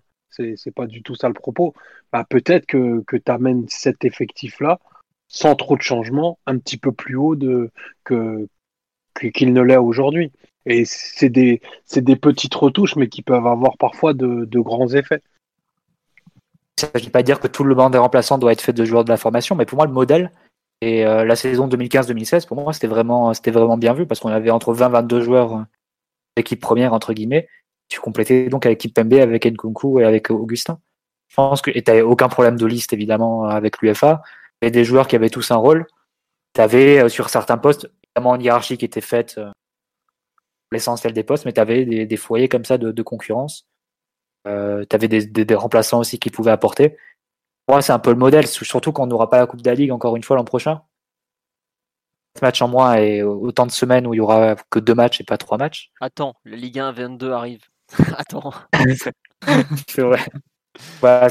Mais au fond, je pense que c'est aussi un cercle vertueux parce que euh, tu mets en valeur ta formation et on sait qu'on est assis sur une mine d'or. Euh, tu donnes la possibilité à les joueurs de, de se révéler, d'avoir du temps de jeu. S'ils percent, ben, tu les as avec toi, jamais de mal. Pas, ben, tu, peux, tu peux les vendre et, tu récupères un billet, ça fait jamais de mal. Ça permet de, fois d'acheter des Icardi ou des en Navas en fin de mercato. Euh, quelque part, je trouve, je trouve que ça a plus de, plus de sens, on va dire, ou ça a un intérêt plus fort que d'avoir des joueurs euh, t'empiles comme ça, cher cher, que t'empiles en, en fin de hiérarchie et au, bout de trois ans, tu, retrouves invendable parce qu'ils ont un salaire qui est trop haut par rapport à leur temps de jeu et, euh, et qui intéresse moins de clubs parce qu'effectivement ils ont ils ont passé un an ou deux ans sans, jouer quasiment. Donc euh, un peu c'est un peu vers ça je pense qu'il faut tendre à avoir et 20 euh, 22 joueurs vraiment compétitifs de, haut niveau et, et compléter avec des jeunes. Alors que là actuellement tu as 24 joueurs ou 25 joueurs avec un pro vraiment et ensuite avec des jeunes type Aouchiche euh, voilà, c'est ces deux trois postes à mon avis que euh, on est un peu trop et qu'il faut qu'il faut pouvoir contrebalancer et, ça permettrait en plus au PSG de économiquement de, de sentir un peu mieux. Je pense. Après, c'est vrai qu'il euh, faut aussi qu'il y ait, la, qualité générale pour le faire, quoi, parce que enfin c'est bête, mais le, le seul joueur bah, de la génération 2000, on n'avait pas de défenseur. Enfin, il faut en fait, euh, je suis d'accord avec toi que faire la place aux jeunes pour entre guillemets les montrer ou enfin leur, leur ouvrir la, porte quoi tout simplement. Ce que tu dis c'est vrai, savoir bah soit ils arrivent à saisir leur chance et ils, trouvent une place. Nkunku, Diaby ont quand même trouvé leur place, euh, même Dagba a su trouver un peu sa place. Soit euh, ils peuvent ensuite être vendus, etc., etc. Mais génération 2000, on n'a pas de défenseurs centraux. 2001, on n'a pas de, n'avait même pas de défenseurs tout court. Le seul qui était vraiment, qui avait le talent par rapport à ses années de formation pour jouer au PSG, c'était Zagre. Et on l'a vendu parce qu'on avait besoin d'argent pour faire venir euh, Navas et Icardi. Après, on arrive sur la génération 2002. Celui qui aujourd'hui a montré qu'il avait le niveau pour jouer au PSG, c'est Kwasi. On ne sait pas s'il va rester.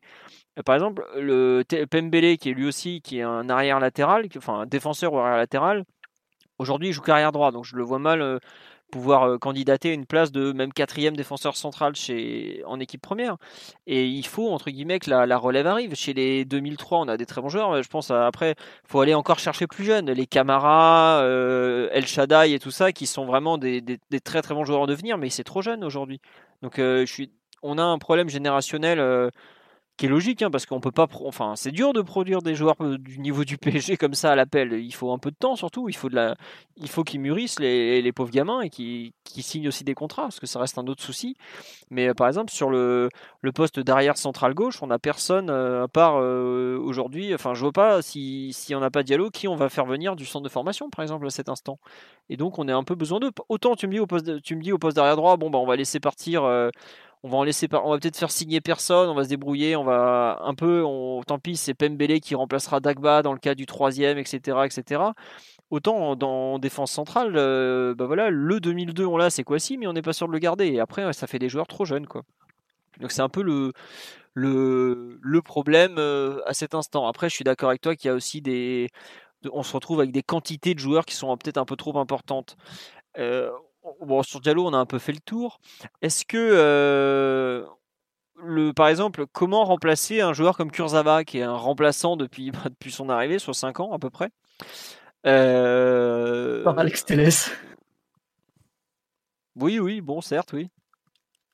Bah, visiblement, c'est un poste où on va recruter. Du coup, euh, si Kurzawa s'en va, et c'est vraisemblable, tu prends un joueur euh, avec une certaine réputation, ni un tout jeune espoir, ni un, crack mondial. TLS euh, correspond forcément un peu au profil. C'est un joueur un peu différent de Kurzawa en plus, mais qu'il mettrait vraiment en concurrence. Et, globalement, c'est un des seuls mouvements du mercato qui paraît déjà pas confirmé, mais en tout cas qui, qui, est, qui est réel et qui a une certaine logique en plus. Tu perds ton, ton arrière gauche bis, qui en plus était en échec sportif au club, tu le remplaces par un joueur qui, qui est en passe d'être un joueur confirmé du poste en Europe pour bien challenger ton numéro 1. Euh, non, non, c'est c'est la solution la plus, la plus logique, simplement. Et, ensuite, euh, bah, justement, tu as des, gens comme Diallo pour, pour sauver un peu la mise par leur polyvalence. Vraiment, vraiment, tu as, euh, je sais pas, une suspension de Bernat et une blessure de Thérèse, par exemple. Ouais. Ouais, ouais, ouais, ouais, ouais. Bon. J'avoue que la, question de l'arrière gauche avec le, rôle de Diallo, je sais pas en fait qu'est-ce qu'il faut faire. Après, enfin, il y a aussi un point important, c'est que Bernat est son contrat jusqu'en 2021 seulement. Donc euh, c'est pas non plus un contrat de longue durée. Effectivement, est-ce qu'il est-ce qu'il faut déjà anticiper un futur départ? Ou est-ce qu'il faut plutôt euh, assurer, euh, enfin tu prends plutôt un jeune joueur en devenir comme je, comme ce que j'espérais qu'on fasse avec Zagre à une époque. Je sais pas Omar, ton avis par exemple sur cette, ce poste derrière gauche et le cas de, de Lévin. Bah, c'est c'est sûr que ben, les, les cinq années de, de Kurzawa sont sont pas arrangés pour la, pour la postérité, même si la, la fin est un peu plus digne que les deux, les deux trois saisons qu'il a, qu'il a pu vivre précédemment.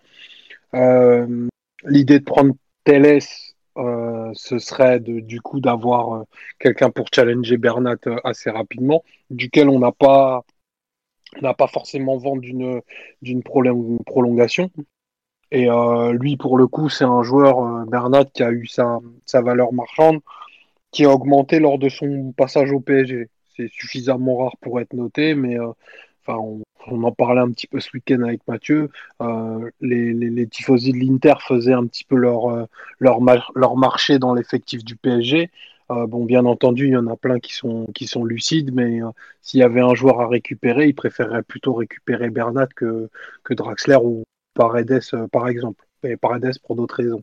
Et, et ça, c'est du coup, euh, pour, pour, revenir à ta question, si tu prends si tu prends derrière, ben tu peux pas tu peux pas imaginer la promotion d'un jeune parce que ça fait un joueur euh, très confirmé de plus dans le secteur défensif euh, qui est international, qui, commence à le devenir de manière plus affirmée. Donc là par là par contre, je rejoins Mathieu.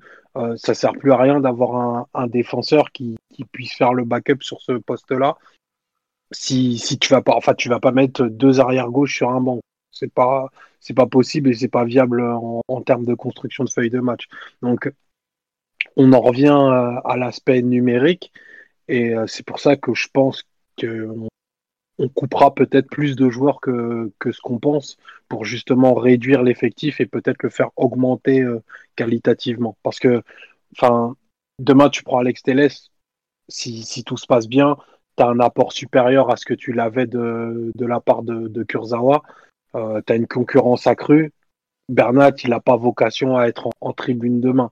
Donc, euh, s'il est en concurrence, il se retrouve sur le banc. Qu'est-ce que tu fais de, de, Diallo ou d'un autre à ce moment-là?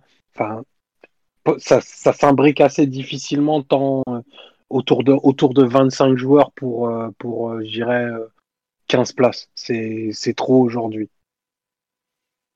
D'accord. Non, non, mais je, je, m'attendais pas à une fin aussi abrupte, c'est pour ça. je suis un peu surpris.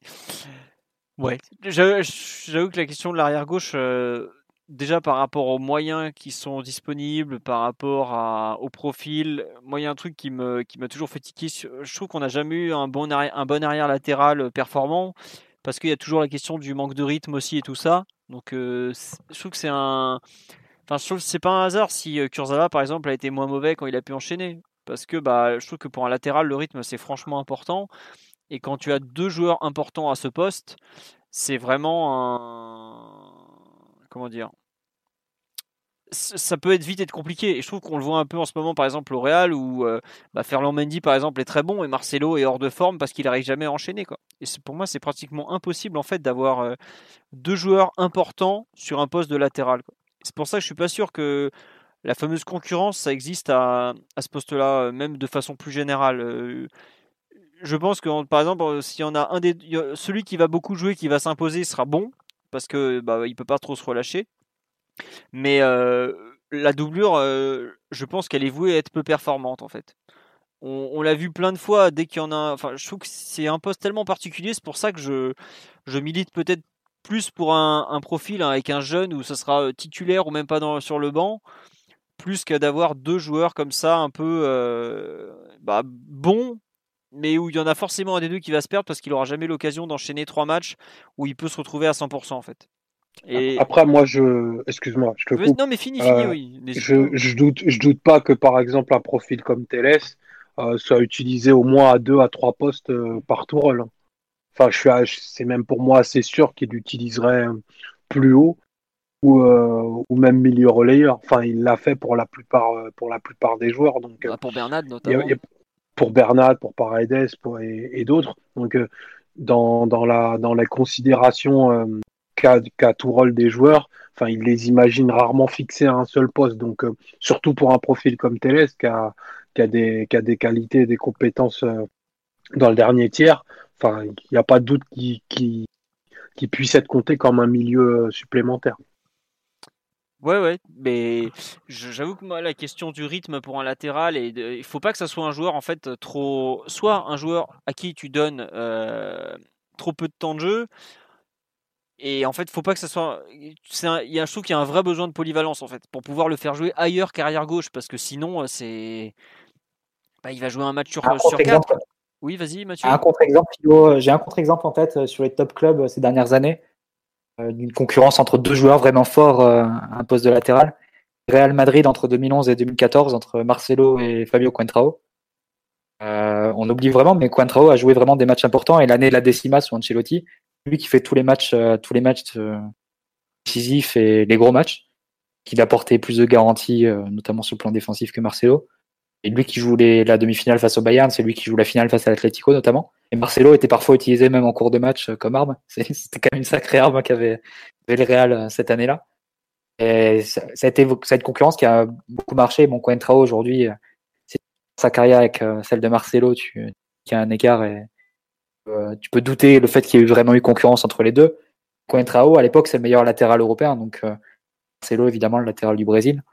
Donc il y avait vraiment cette, cette, cette bataille entre les deux et deux joueurs qui apportaient dans un style différent qui ont réussi à être performants. Mais évidemment, au bout d'un moment, c'est logique. Il y a un, des deux joueurs qui finit par prendre le dessus et le Real c'est à garder Marcelo et Marcelo a pris sa place de titulaire et Coentrao a dû, dû partir. Il a vu sa carrière par la suite. J'allais dire, sa carrière s'est arrêtée. Hein. Malheureusement, parce que c'était un super joueur. Mais c'est vrai que mais je, te rejoins parce que c'est. D'ailleurs, c'est un peu ce sur quoi bute le Barça depuis quelques années. Mais c'est ça. Mais tous les gros clubs. Derrière Jordi Alba, derrière Jordi Alba, Junior Firpo qui avait une bonne cote au Betis, ils l'ont payé assez cher. S'en débarrasser au bout d'un an parce que voilà, il joue 10 matchs dans la saison et il est pas, donc il est pas adapté. Ça a été pareil pour Digne. C'est compliqué, mais bon. Mais ça a été pareil pour Bernat au Bayern. Tant à partir du moment. Non, mais à partir du moment où Guardiola a arrêté de pouvoir l'utiliser à plein de postes et lui donner du rythme en permanence, euh, il s'est perdu, quoi, tout simplement. Et je trouve que c'est un poste, le poste de latéral, où si t'as pas le rythme, ou si tu, on te demande de faire un match toutes les trois semaines, c'est impossible. C'est vraiment, tu as besoin de rythme, tu as besoin de repères. Et je trouve que le poste d'arrière gauche remplaçant, à savoir donc pour trouver une place sur le banc de touche, soit tu as un top titulaire, et dans ce cas-là, bah, bon, entre guillemets, tu as juste à prendre un mec euh, qui va faire le boulot, un peu un, un euh, côté droit, à savoir qu'il va jouer plusieurs postes pour lui permettre de rester tout le temps avec euh, du rythme. Mais surtout, euh, si tu fais, euh, enfin, ce qu'on a demandé à Kurzawa pendant 5 ans, bon après il a jamais su s'imposer, même face au, euh, au Maxwell qui n'en pouvait plus. Donc ça c'est le plus gros problème, c'est ça, ça reste son niveau. Il a commencé des saisons en tant que titulaire quand même. Il a commencé des, Oui, voilà. des saisons en tant que titulaire. Kurzawa. il, il a commencé des saisons en tant que titulaire, mais il n'avait pas le niveau pour être plus. Mais quand on lui demandait de faire du dépannage, évidemment, quand tu lui fais faire un match par mois, il n'y arrive pas. Et j'ai peur que, enfin, si on fait une recrue, euh, soit c'est un top joueur qui va envoyer Bernat sur le banc, et puis bah tant pis pour Bernat, il partira l'été prochain ou autre. euh, soit c'est un joueur auquel on doit faire attention sur le, profil et je trouve que comme dit euh, Omar ouais bon bah Tourelle saura peut-être l'utiliser à plusieurs postes mais ouais il faut un joueur qui soit capable de s'adapter quoi et après à ce moment-là si c'est un joueur qui est capable de s'adapter qui est capable de jouer plusieurs postes il peut par exemple cohabiter avec un Diallo sur le banc de touche parce que justement les deux sont capables de jouer plusieurs postes et ça peut v- vraiment être intéressant. Est-ce que par exemple on n'irait pas chercher, euh, j'ai aucun nom en tête, mais un jeune brésilien qui est justement encore peut-être un peu juste défensivement, mais qui est capable de rentrer comme milieu offensif et qui euh, bah, peut remplacer euh, sur certains contextes et pas forcément euh, tout le temps son un, un Bernat qui serait qui serait toujours le titulaire. Mais ça, Tu ça prendrais un jeune espoir en tout cas. Tu prendrais un jeune espoir et pas forcément un joueur confirmé et tu ferais plus le saut de qualité sur l'autre côté. Ouais, par exemple. ouais. Moi, par exemple, un Renan Lodi que l'Atlético euh, est allé chercher, bon, ils ont quand même mis 20, ils ont quand même mis 20 millions d'euros. Donc, mais c'est pour moi, c'était typiquement un, un bon coup à faire. Savoir, tu prends un jeune ou Aït Nouri de, du SCO, par exemple, ça aurait pu être intéressant. Mais est-ce que, pareil, euh, c'est un joueur qui, euh, sachant qu'aujourd'hui il est déjà rodé, il est professionnel, euh, est-ce que c'est le joueur parfait? Mais pour moi, le, c'est toujours la question de comment, eh, de comment développer un jeune joueur dans un, dans un grand club. À essayer quand même avec Digne et Kurzawa, les, Ouais. mêmes, les mêmes profils derrière Maxwell. Et au final, cette question de, du joueur qui va apprendre dans l'ombre en tant que remplaçant et tout ça, a marché un peu moyennement. Et Digne d'ailleurs fait une meilleure carrière depuis qu'il arrive à enchaîner des matchs euh, puis en en plus, titulaire. Ouais, puis quand il est dans un championnat, ouais, dans un championnat qui lui correspond beaucoup mieux aussi, quoi. Parce qu'on avait vu sa qualité technique au PSG, croire qu'il allait s'imposer au Barça. Euh, je me souviens quand il y avait des supporters du Barça qui m'avaient demandé, mais qu'est-ce que vous pensez d'Igne Je fais, bah, Digne, c'est un bon joueur, mais c'est un joueur de première ligue. Et on fait, ah bon? Bah, ça, ça- se voit, il suffit de regarder trois matchs. Il y a aussi le, profil technique, mais pour peu qu'on trouve le profil technique, je pense que la question de la, polyvalence, de, du développement euh, personnel du joueur et, un peu du moyen terme se, poste, euh, se pose pardon, énormément sur, euh, sur cette position. Je sais pas Simon, euh, ce que tu en penses aussi toi, euh, puis même aussi peut-être par rapport à pour qu'on finisse un peu, parce qu'on en est déjà à plus de deux heures d'émission, sur le côté droit aussi la question qui, parce que c'est un peu la même question finalement des deux côtés, non? Ouais, ça se ressemble, mais, mais en fait, non, vu que euh, à droite, t'as jamais eu vraiment de numéro 1, parce que normalement, ton numéro 1, si tu prenais le match de la saison dernière, c'est plutôt Kerrer, mais euh, il a jamais été en état d'assumer vraiment euh, les matchs cette saison. Du coup, tu t'es retrouvé avec Meunier, un peu en numéro 1, en plus dans, un, dans un- une animation qui était assez privilégiée pour lui. Mais au final, il n'a pas été super, et au final, euh, le club ne veut même pas vraiment le prolonger. Enfin, paraît-il qu'on a tenté à une offre, mais bon, euh, si l'offre était euh, satisfaisante, il aurait accepté sans doute Meunier. Donc c'est que le club avait peut-être pas non plus envie de, de saigner pour lui. Donc limite, côté droit, tu es obligé de prendre un numéro 1. Alors qu'à gauche, même si Télès vient, je pense que Bernat a quand même un peu de marge. Euh, c'est lui qui, est le plus référencé, qui, a plus d'intensité dans son jeu aussi. Et on sait à quel point c'est important sur, euh, sur ce poste actuellement. Donc euh, euh, c'est pas tout à fait pareil quand même. Pour moi, Télé, ça reste une belle opportunité parce que Kurzawa s'en va, t'as pas de latéraux entre guillemets offensifs à part Bernat. Euh, tu peux éventuellement mettre Diallo, mais euh, c'est quand même un petit peu différent et, C'est très différent. c'est ouais, c'est sûr, c'est différent. Après, Diallo, il a de la technique, c'est juste qu'il a pas le volume et le, enfin, c'est pas un joueur qui va animer son côté vraiment. Euh, donc euh, c'est vrai que Télès plus Bernat en numéro 1, moi ça m'intéressait. Euh, le problème c'est que si tu me dis que tu vas devoir faire Télès au détriment du côté droit et faire toute une saison avec euh, numéro 1, Dagba numéro 2, je suis pas certain que ce soit pour le mieux en fait. Donc c'est vrai que Télès m'intéresse. C'est un joueur euh, c'est un joueur particulier qui a un profil un peu un peu différent de ce qu'on peut voir dans le foot moderne. Donc euh, c'est vrai qu'il y a c'est une expérience footballistique euh, à vivre, je pense. Mais mais si ça On se fait une. du côté droit, euh, La dernière fois que tu nous as vendu une expérience footballistique, euh, tu t'es fait insulter pendant six mois sur Twitter, rappelle-toi. Ouais, mais je sais pas, j'ai envie de prendre le risque encore. c'est la vie que je veux mener. Et euh, non, non, du coup, côté droit, c'est vrai qu'il n'y a pas de nom vraiment qui sortent. Il y a peu de pistes côté droit. On ne sait pas trop quelles sont les options, quelles sont euh, les avancements de, de ces, de ces travaux-là. Donc à voir. Mais c'est vrai que côté droit, je pense qu'il faut recruter quelqu'un au moins, si c'est un numéro 1, mais au moins un joueur qui peut assumer 30 matchs par an au poste sans problème. Quoi. 30, attends, au moins 40 même, ouais.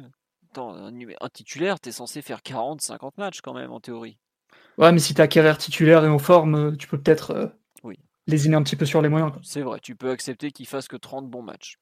Euh, Omar, sur le poste de. Enfin, sur la vision à gauche, on a peut-être un peu fait le tour, mais sur l'arrière droit, effectivement. l'arrière droit, c'est ça qui est fou, c'est qu'en fait, on n'a même pas de remplaçants, puisqu'on a, bah, on a que des remplaçants, en fait, dans, dans l'idée, si, si je résume un peu notre pensée des, dernières semaines. Non, c'est ça, il faudra encore décider et acter que, que Kerrer soit fixé à ce, à ce poste-là. Et si jamais il est fixé, pour moi, tu es obligé de prendre un, un profil qui, qui serait aux antipodes du sien c'est-à-dire un, latéral qui va être plus performant offensivement, qui va être capable d'avoir de la production en termes de, passes décisives et de, volume de but hors coup de pied arrêté. Tout ce que, tout ce que n'a pas Kerrer pour le moment. Et, euh, et ça, tu peux pas le demander forcément à un jeune, puisque tu l'as pas expérimenté à ce niveau-là. Donc ça ferait encore un joueur qui a quand même quelques références. Donc, euh, du coup, un certain salaire, une indemnité de transfert et des minutes à lui garantir. Donc ça fait, euh, ça fait un petit peu beaucoup. Et, euh, moi, je, souscris de plus en plus à l'option euh, dont parlait Mathieu, qui est qu'on va se retrouver avec un effectif un petit peu, un petit peu rapiécé parce qu'il va falloir faire des, des économies et qu'on va, on va devoir s'adapter avec des profils sur lesquels on a, on n'aurait pas forcément compté. si Dagba était, était en vente début mars. Euh, aujourd'hui, je ne sais pas si l'acquéreur se, se, bouscule pour, euh, euh, pour un profil comme le sien et surtout à quel prix. Et du coup, ça pourrait lui donner un rôle beaucoup plus important que ce qu'on aurait imaginé il y a quelques mois. Donc il y a, tout ce brassage aussi qui, qui va falloir faire et bah, ça va être un peu le rôle parce qu'il va falloir qu'il y ait des options et des choix plus clairs.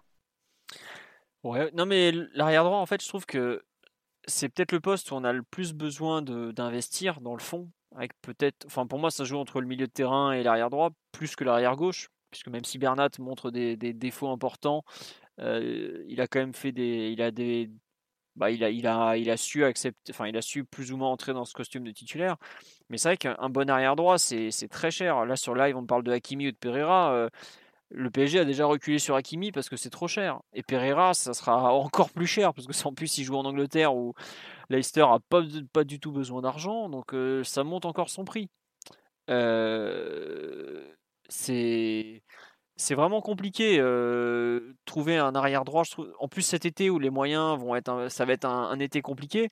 Et je me demande si on va pas repartir, ouais, savoir, bah tant pis, euh, Dagba et puis bah il y aura pas de Meunier quoi. Mais vu qu'on joue Enfin, vu qu'on joue pas vraiment avec un système où on a besoin d'un latéral droit très offensif, puis au pire, bah, c'est Kerrer qui fera le piston. Il a déjà joué comme ça en sélection, et puis on trouvera des solutions où on mettra Herrera, ou on mettra Gay. Mais euh, mmh.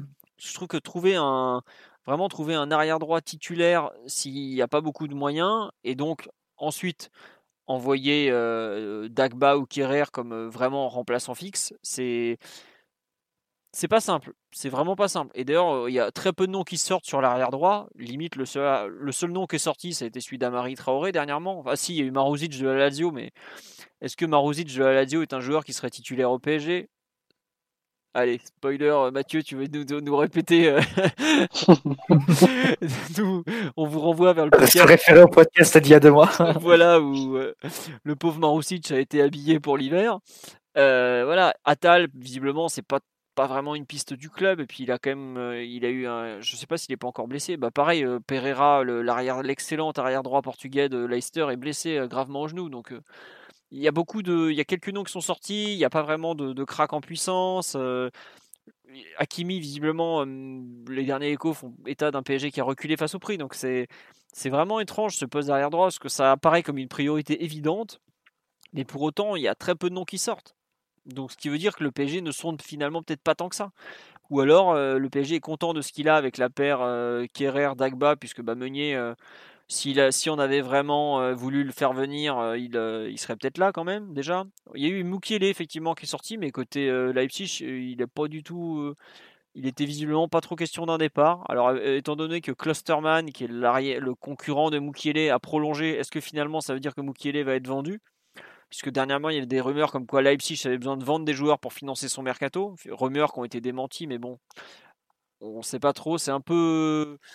C'est pas très très clair en tout cas sur ce poste et effectivement euh, c'est peut-être le, seul truc du le seul euh, truc le seul euh, la seule position un peu de, l'effectif parisien où on peut pas parler de Bantouche puisqu'on n'a pas vraiment un titulaire en puissance donc c'est un, un, peu flou. On finit. On peut s'attendre à une piste vraiment low cost hein, sur ce poste-là. Ah bah peut-être le retour de De dans un échange improbable. Peut-être du outside de Naples, peut-être du mal cuit de Naples, vu que Naples a plusieurs, plusieurs latéraux à droite.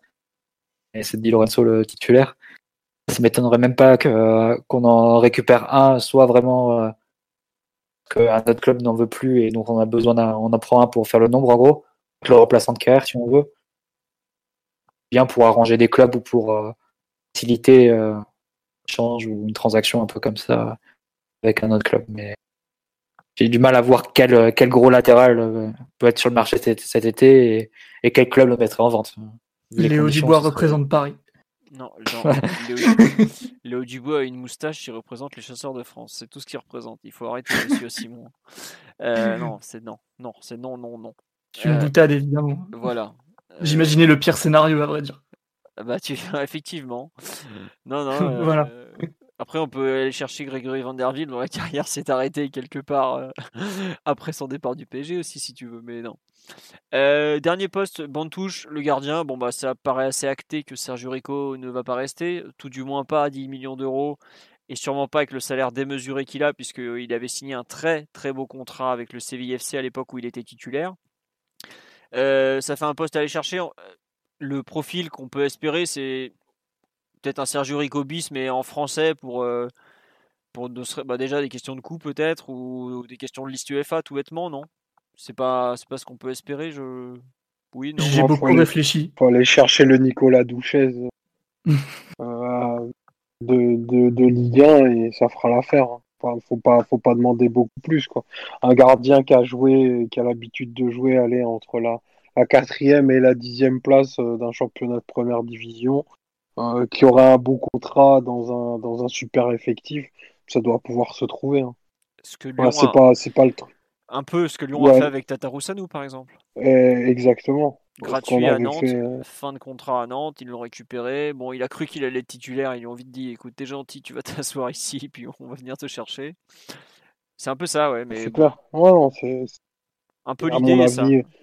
Ouais, c'est l'idée, euh, c'est le portrait robot, à mon sens, et il ne devrait pas y avoir de difficultés pour trouver ça, euh, malgré, malgré le contexte et malgré tout ce qu'on vit. Tiens, sur le live, J'imagine que euh, Simon, par contre, regrette le, départ de Rico à, à 10 millions d'euros, mais on va devoir non, faire non, ça. J'ai fait évoluer mes positions là-dessus. Par contre, j'ai, au cours de, de, mon cheminement, mon raisonnement, je pense que Martin Boulka mérite des minutes. Voilà. Bah, Martin Boulka a, a, un problème, c'est qu'il a signé qu'un contrat de deux ans, donc c'est soit il est passe numéro 2, soit euh, on va le former puis il va partir. Quoi. Après sur le live, on nous, donne les noms de Costil ou Ruffier par exemple. Je pense qu'effectivement, c'est Lafont, euh, Lafont va signer avec Nantes, donc euh, il peut pas rebouger normalement. Mais ce qu'il a un prêt option d'achat obligatoire. Mais non, un Costil par exemple, ça me paraît tout à fait être le, le profil qui accepterait peut-être d'être remplaçant au PSG, qui a une certaine expérience, dont on est à peu près sûr du niveau. Puis voilà quoi ce, genre de profil-là. Ruffier, euh, étant donné qu'il n'a pas voulu être remplaçant en équipe de France, je ne vois pas du tout venir au PSG pour être remplaçant. On nous parle de Gürtner. Gürtner manque peut-être un peu d'expérience du plus haut niveau. Il a joué deux saisons dans toute sa vie en Ligue 1. Bon, c'est. Mais je pense qu'on se dirige. Euh, Enfin, je vois plus le PSG se diriger sur ce genre de profil. Évidemment, Areola ne veut pas rester en tant que remplaçant. Le PSG vaudra probablement le vendre parce qu'il a un gros salaire malgré tout. Ça paraît pas être la doublure euh, idéale euh, à cet instant. Et puis, enfin, il n'y a rien qui va. Après, voilà, comme on dit, Navas c'est le meilleur. Oui, là, on cherche pas un titulaire du tout. Là, on cherche vraiment une doublure. C'est très clair que c'est pour un poste de remplaçant qui va jouer, euh, allez, quoi, 10 matchs dans l'année, tout au plus. Qui va jouer la Coupe de France, c'est tout. Ouais, bah il n'y a même plus la Coupe de la Ligue. Alors effectivement, peut-être qu'on fera confiance à Bulka, mais j'ai un peu de mal à y croire étant donné que on est quand même. Euh, Enfin, il y a, RMC avait dit que le PSG cherchait un gardien remplaçant. Ils sont quand même plutôt bien renseignés en général, donc il n'y a pas de raison que ce soit pas le cas. Est-ce qu'il y a, pour finir, bah, sur, on est déjà à 2h18 d'émission, donc on peut. Onana, c'est trop cher pour un gardien remplaçant. C'est un, joueur à 30 millions d'euros.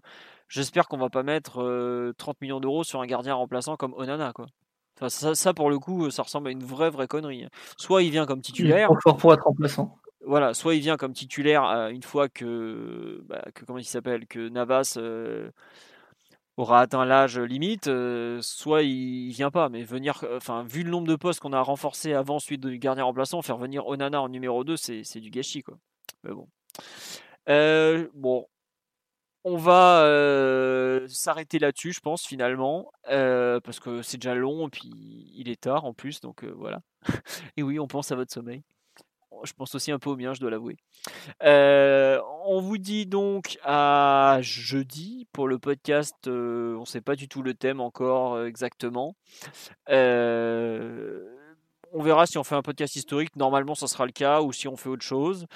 on vous tient au courant comme toujours, mais donc en tout cas jeudi normalement on sera là, il n'y a pas de, de soucis, de complications.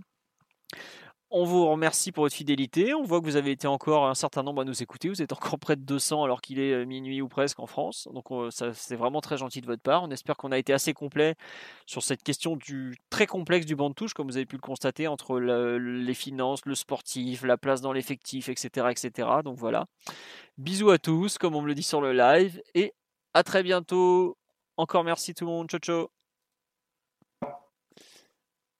Ouais, c'est la débandade, il n'y en a pas un qui est présent pour dire au revoir. non, désolé, salut les gars, à bientôt. Allez, on va finir là-dessus. Euh, ils parlent entre eux pour être tout à fait honnête. Voilà. Vous voyez ce que c'est abandonné par ces filles.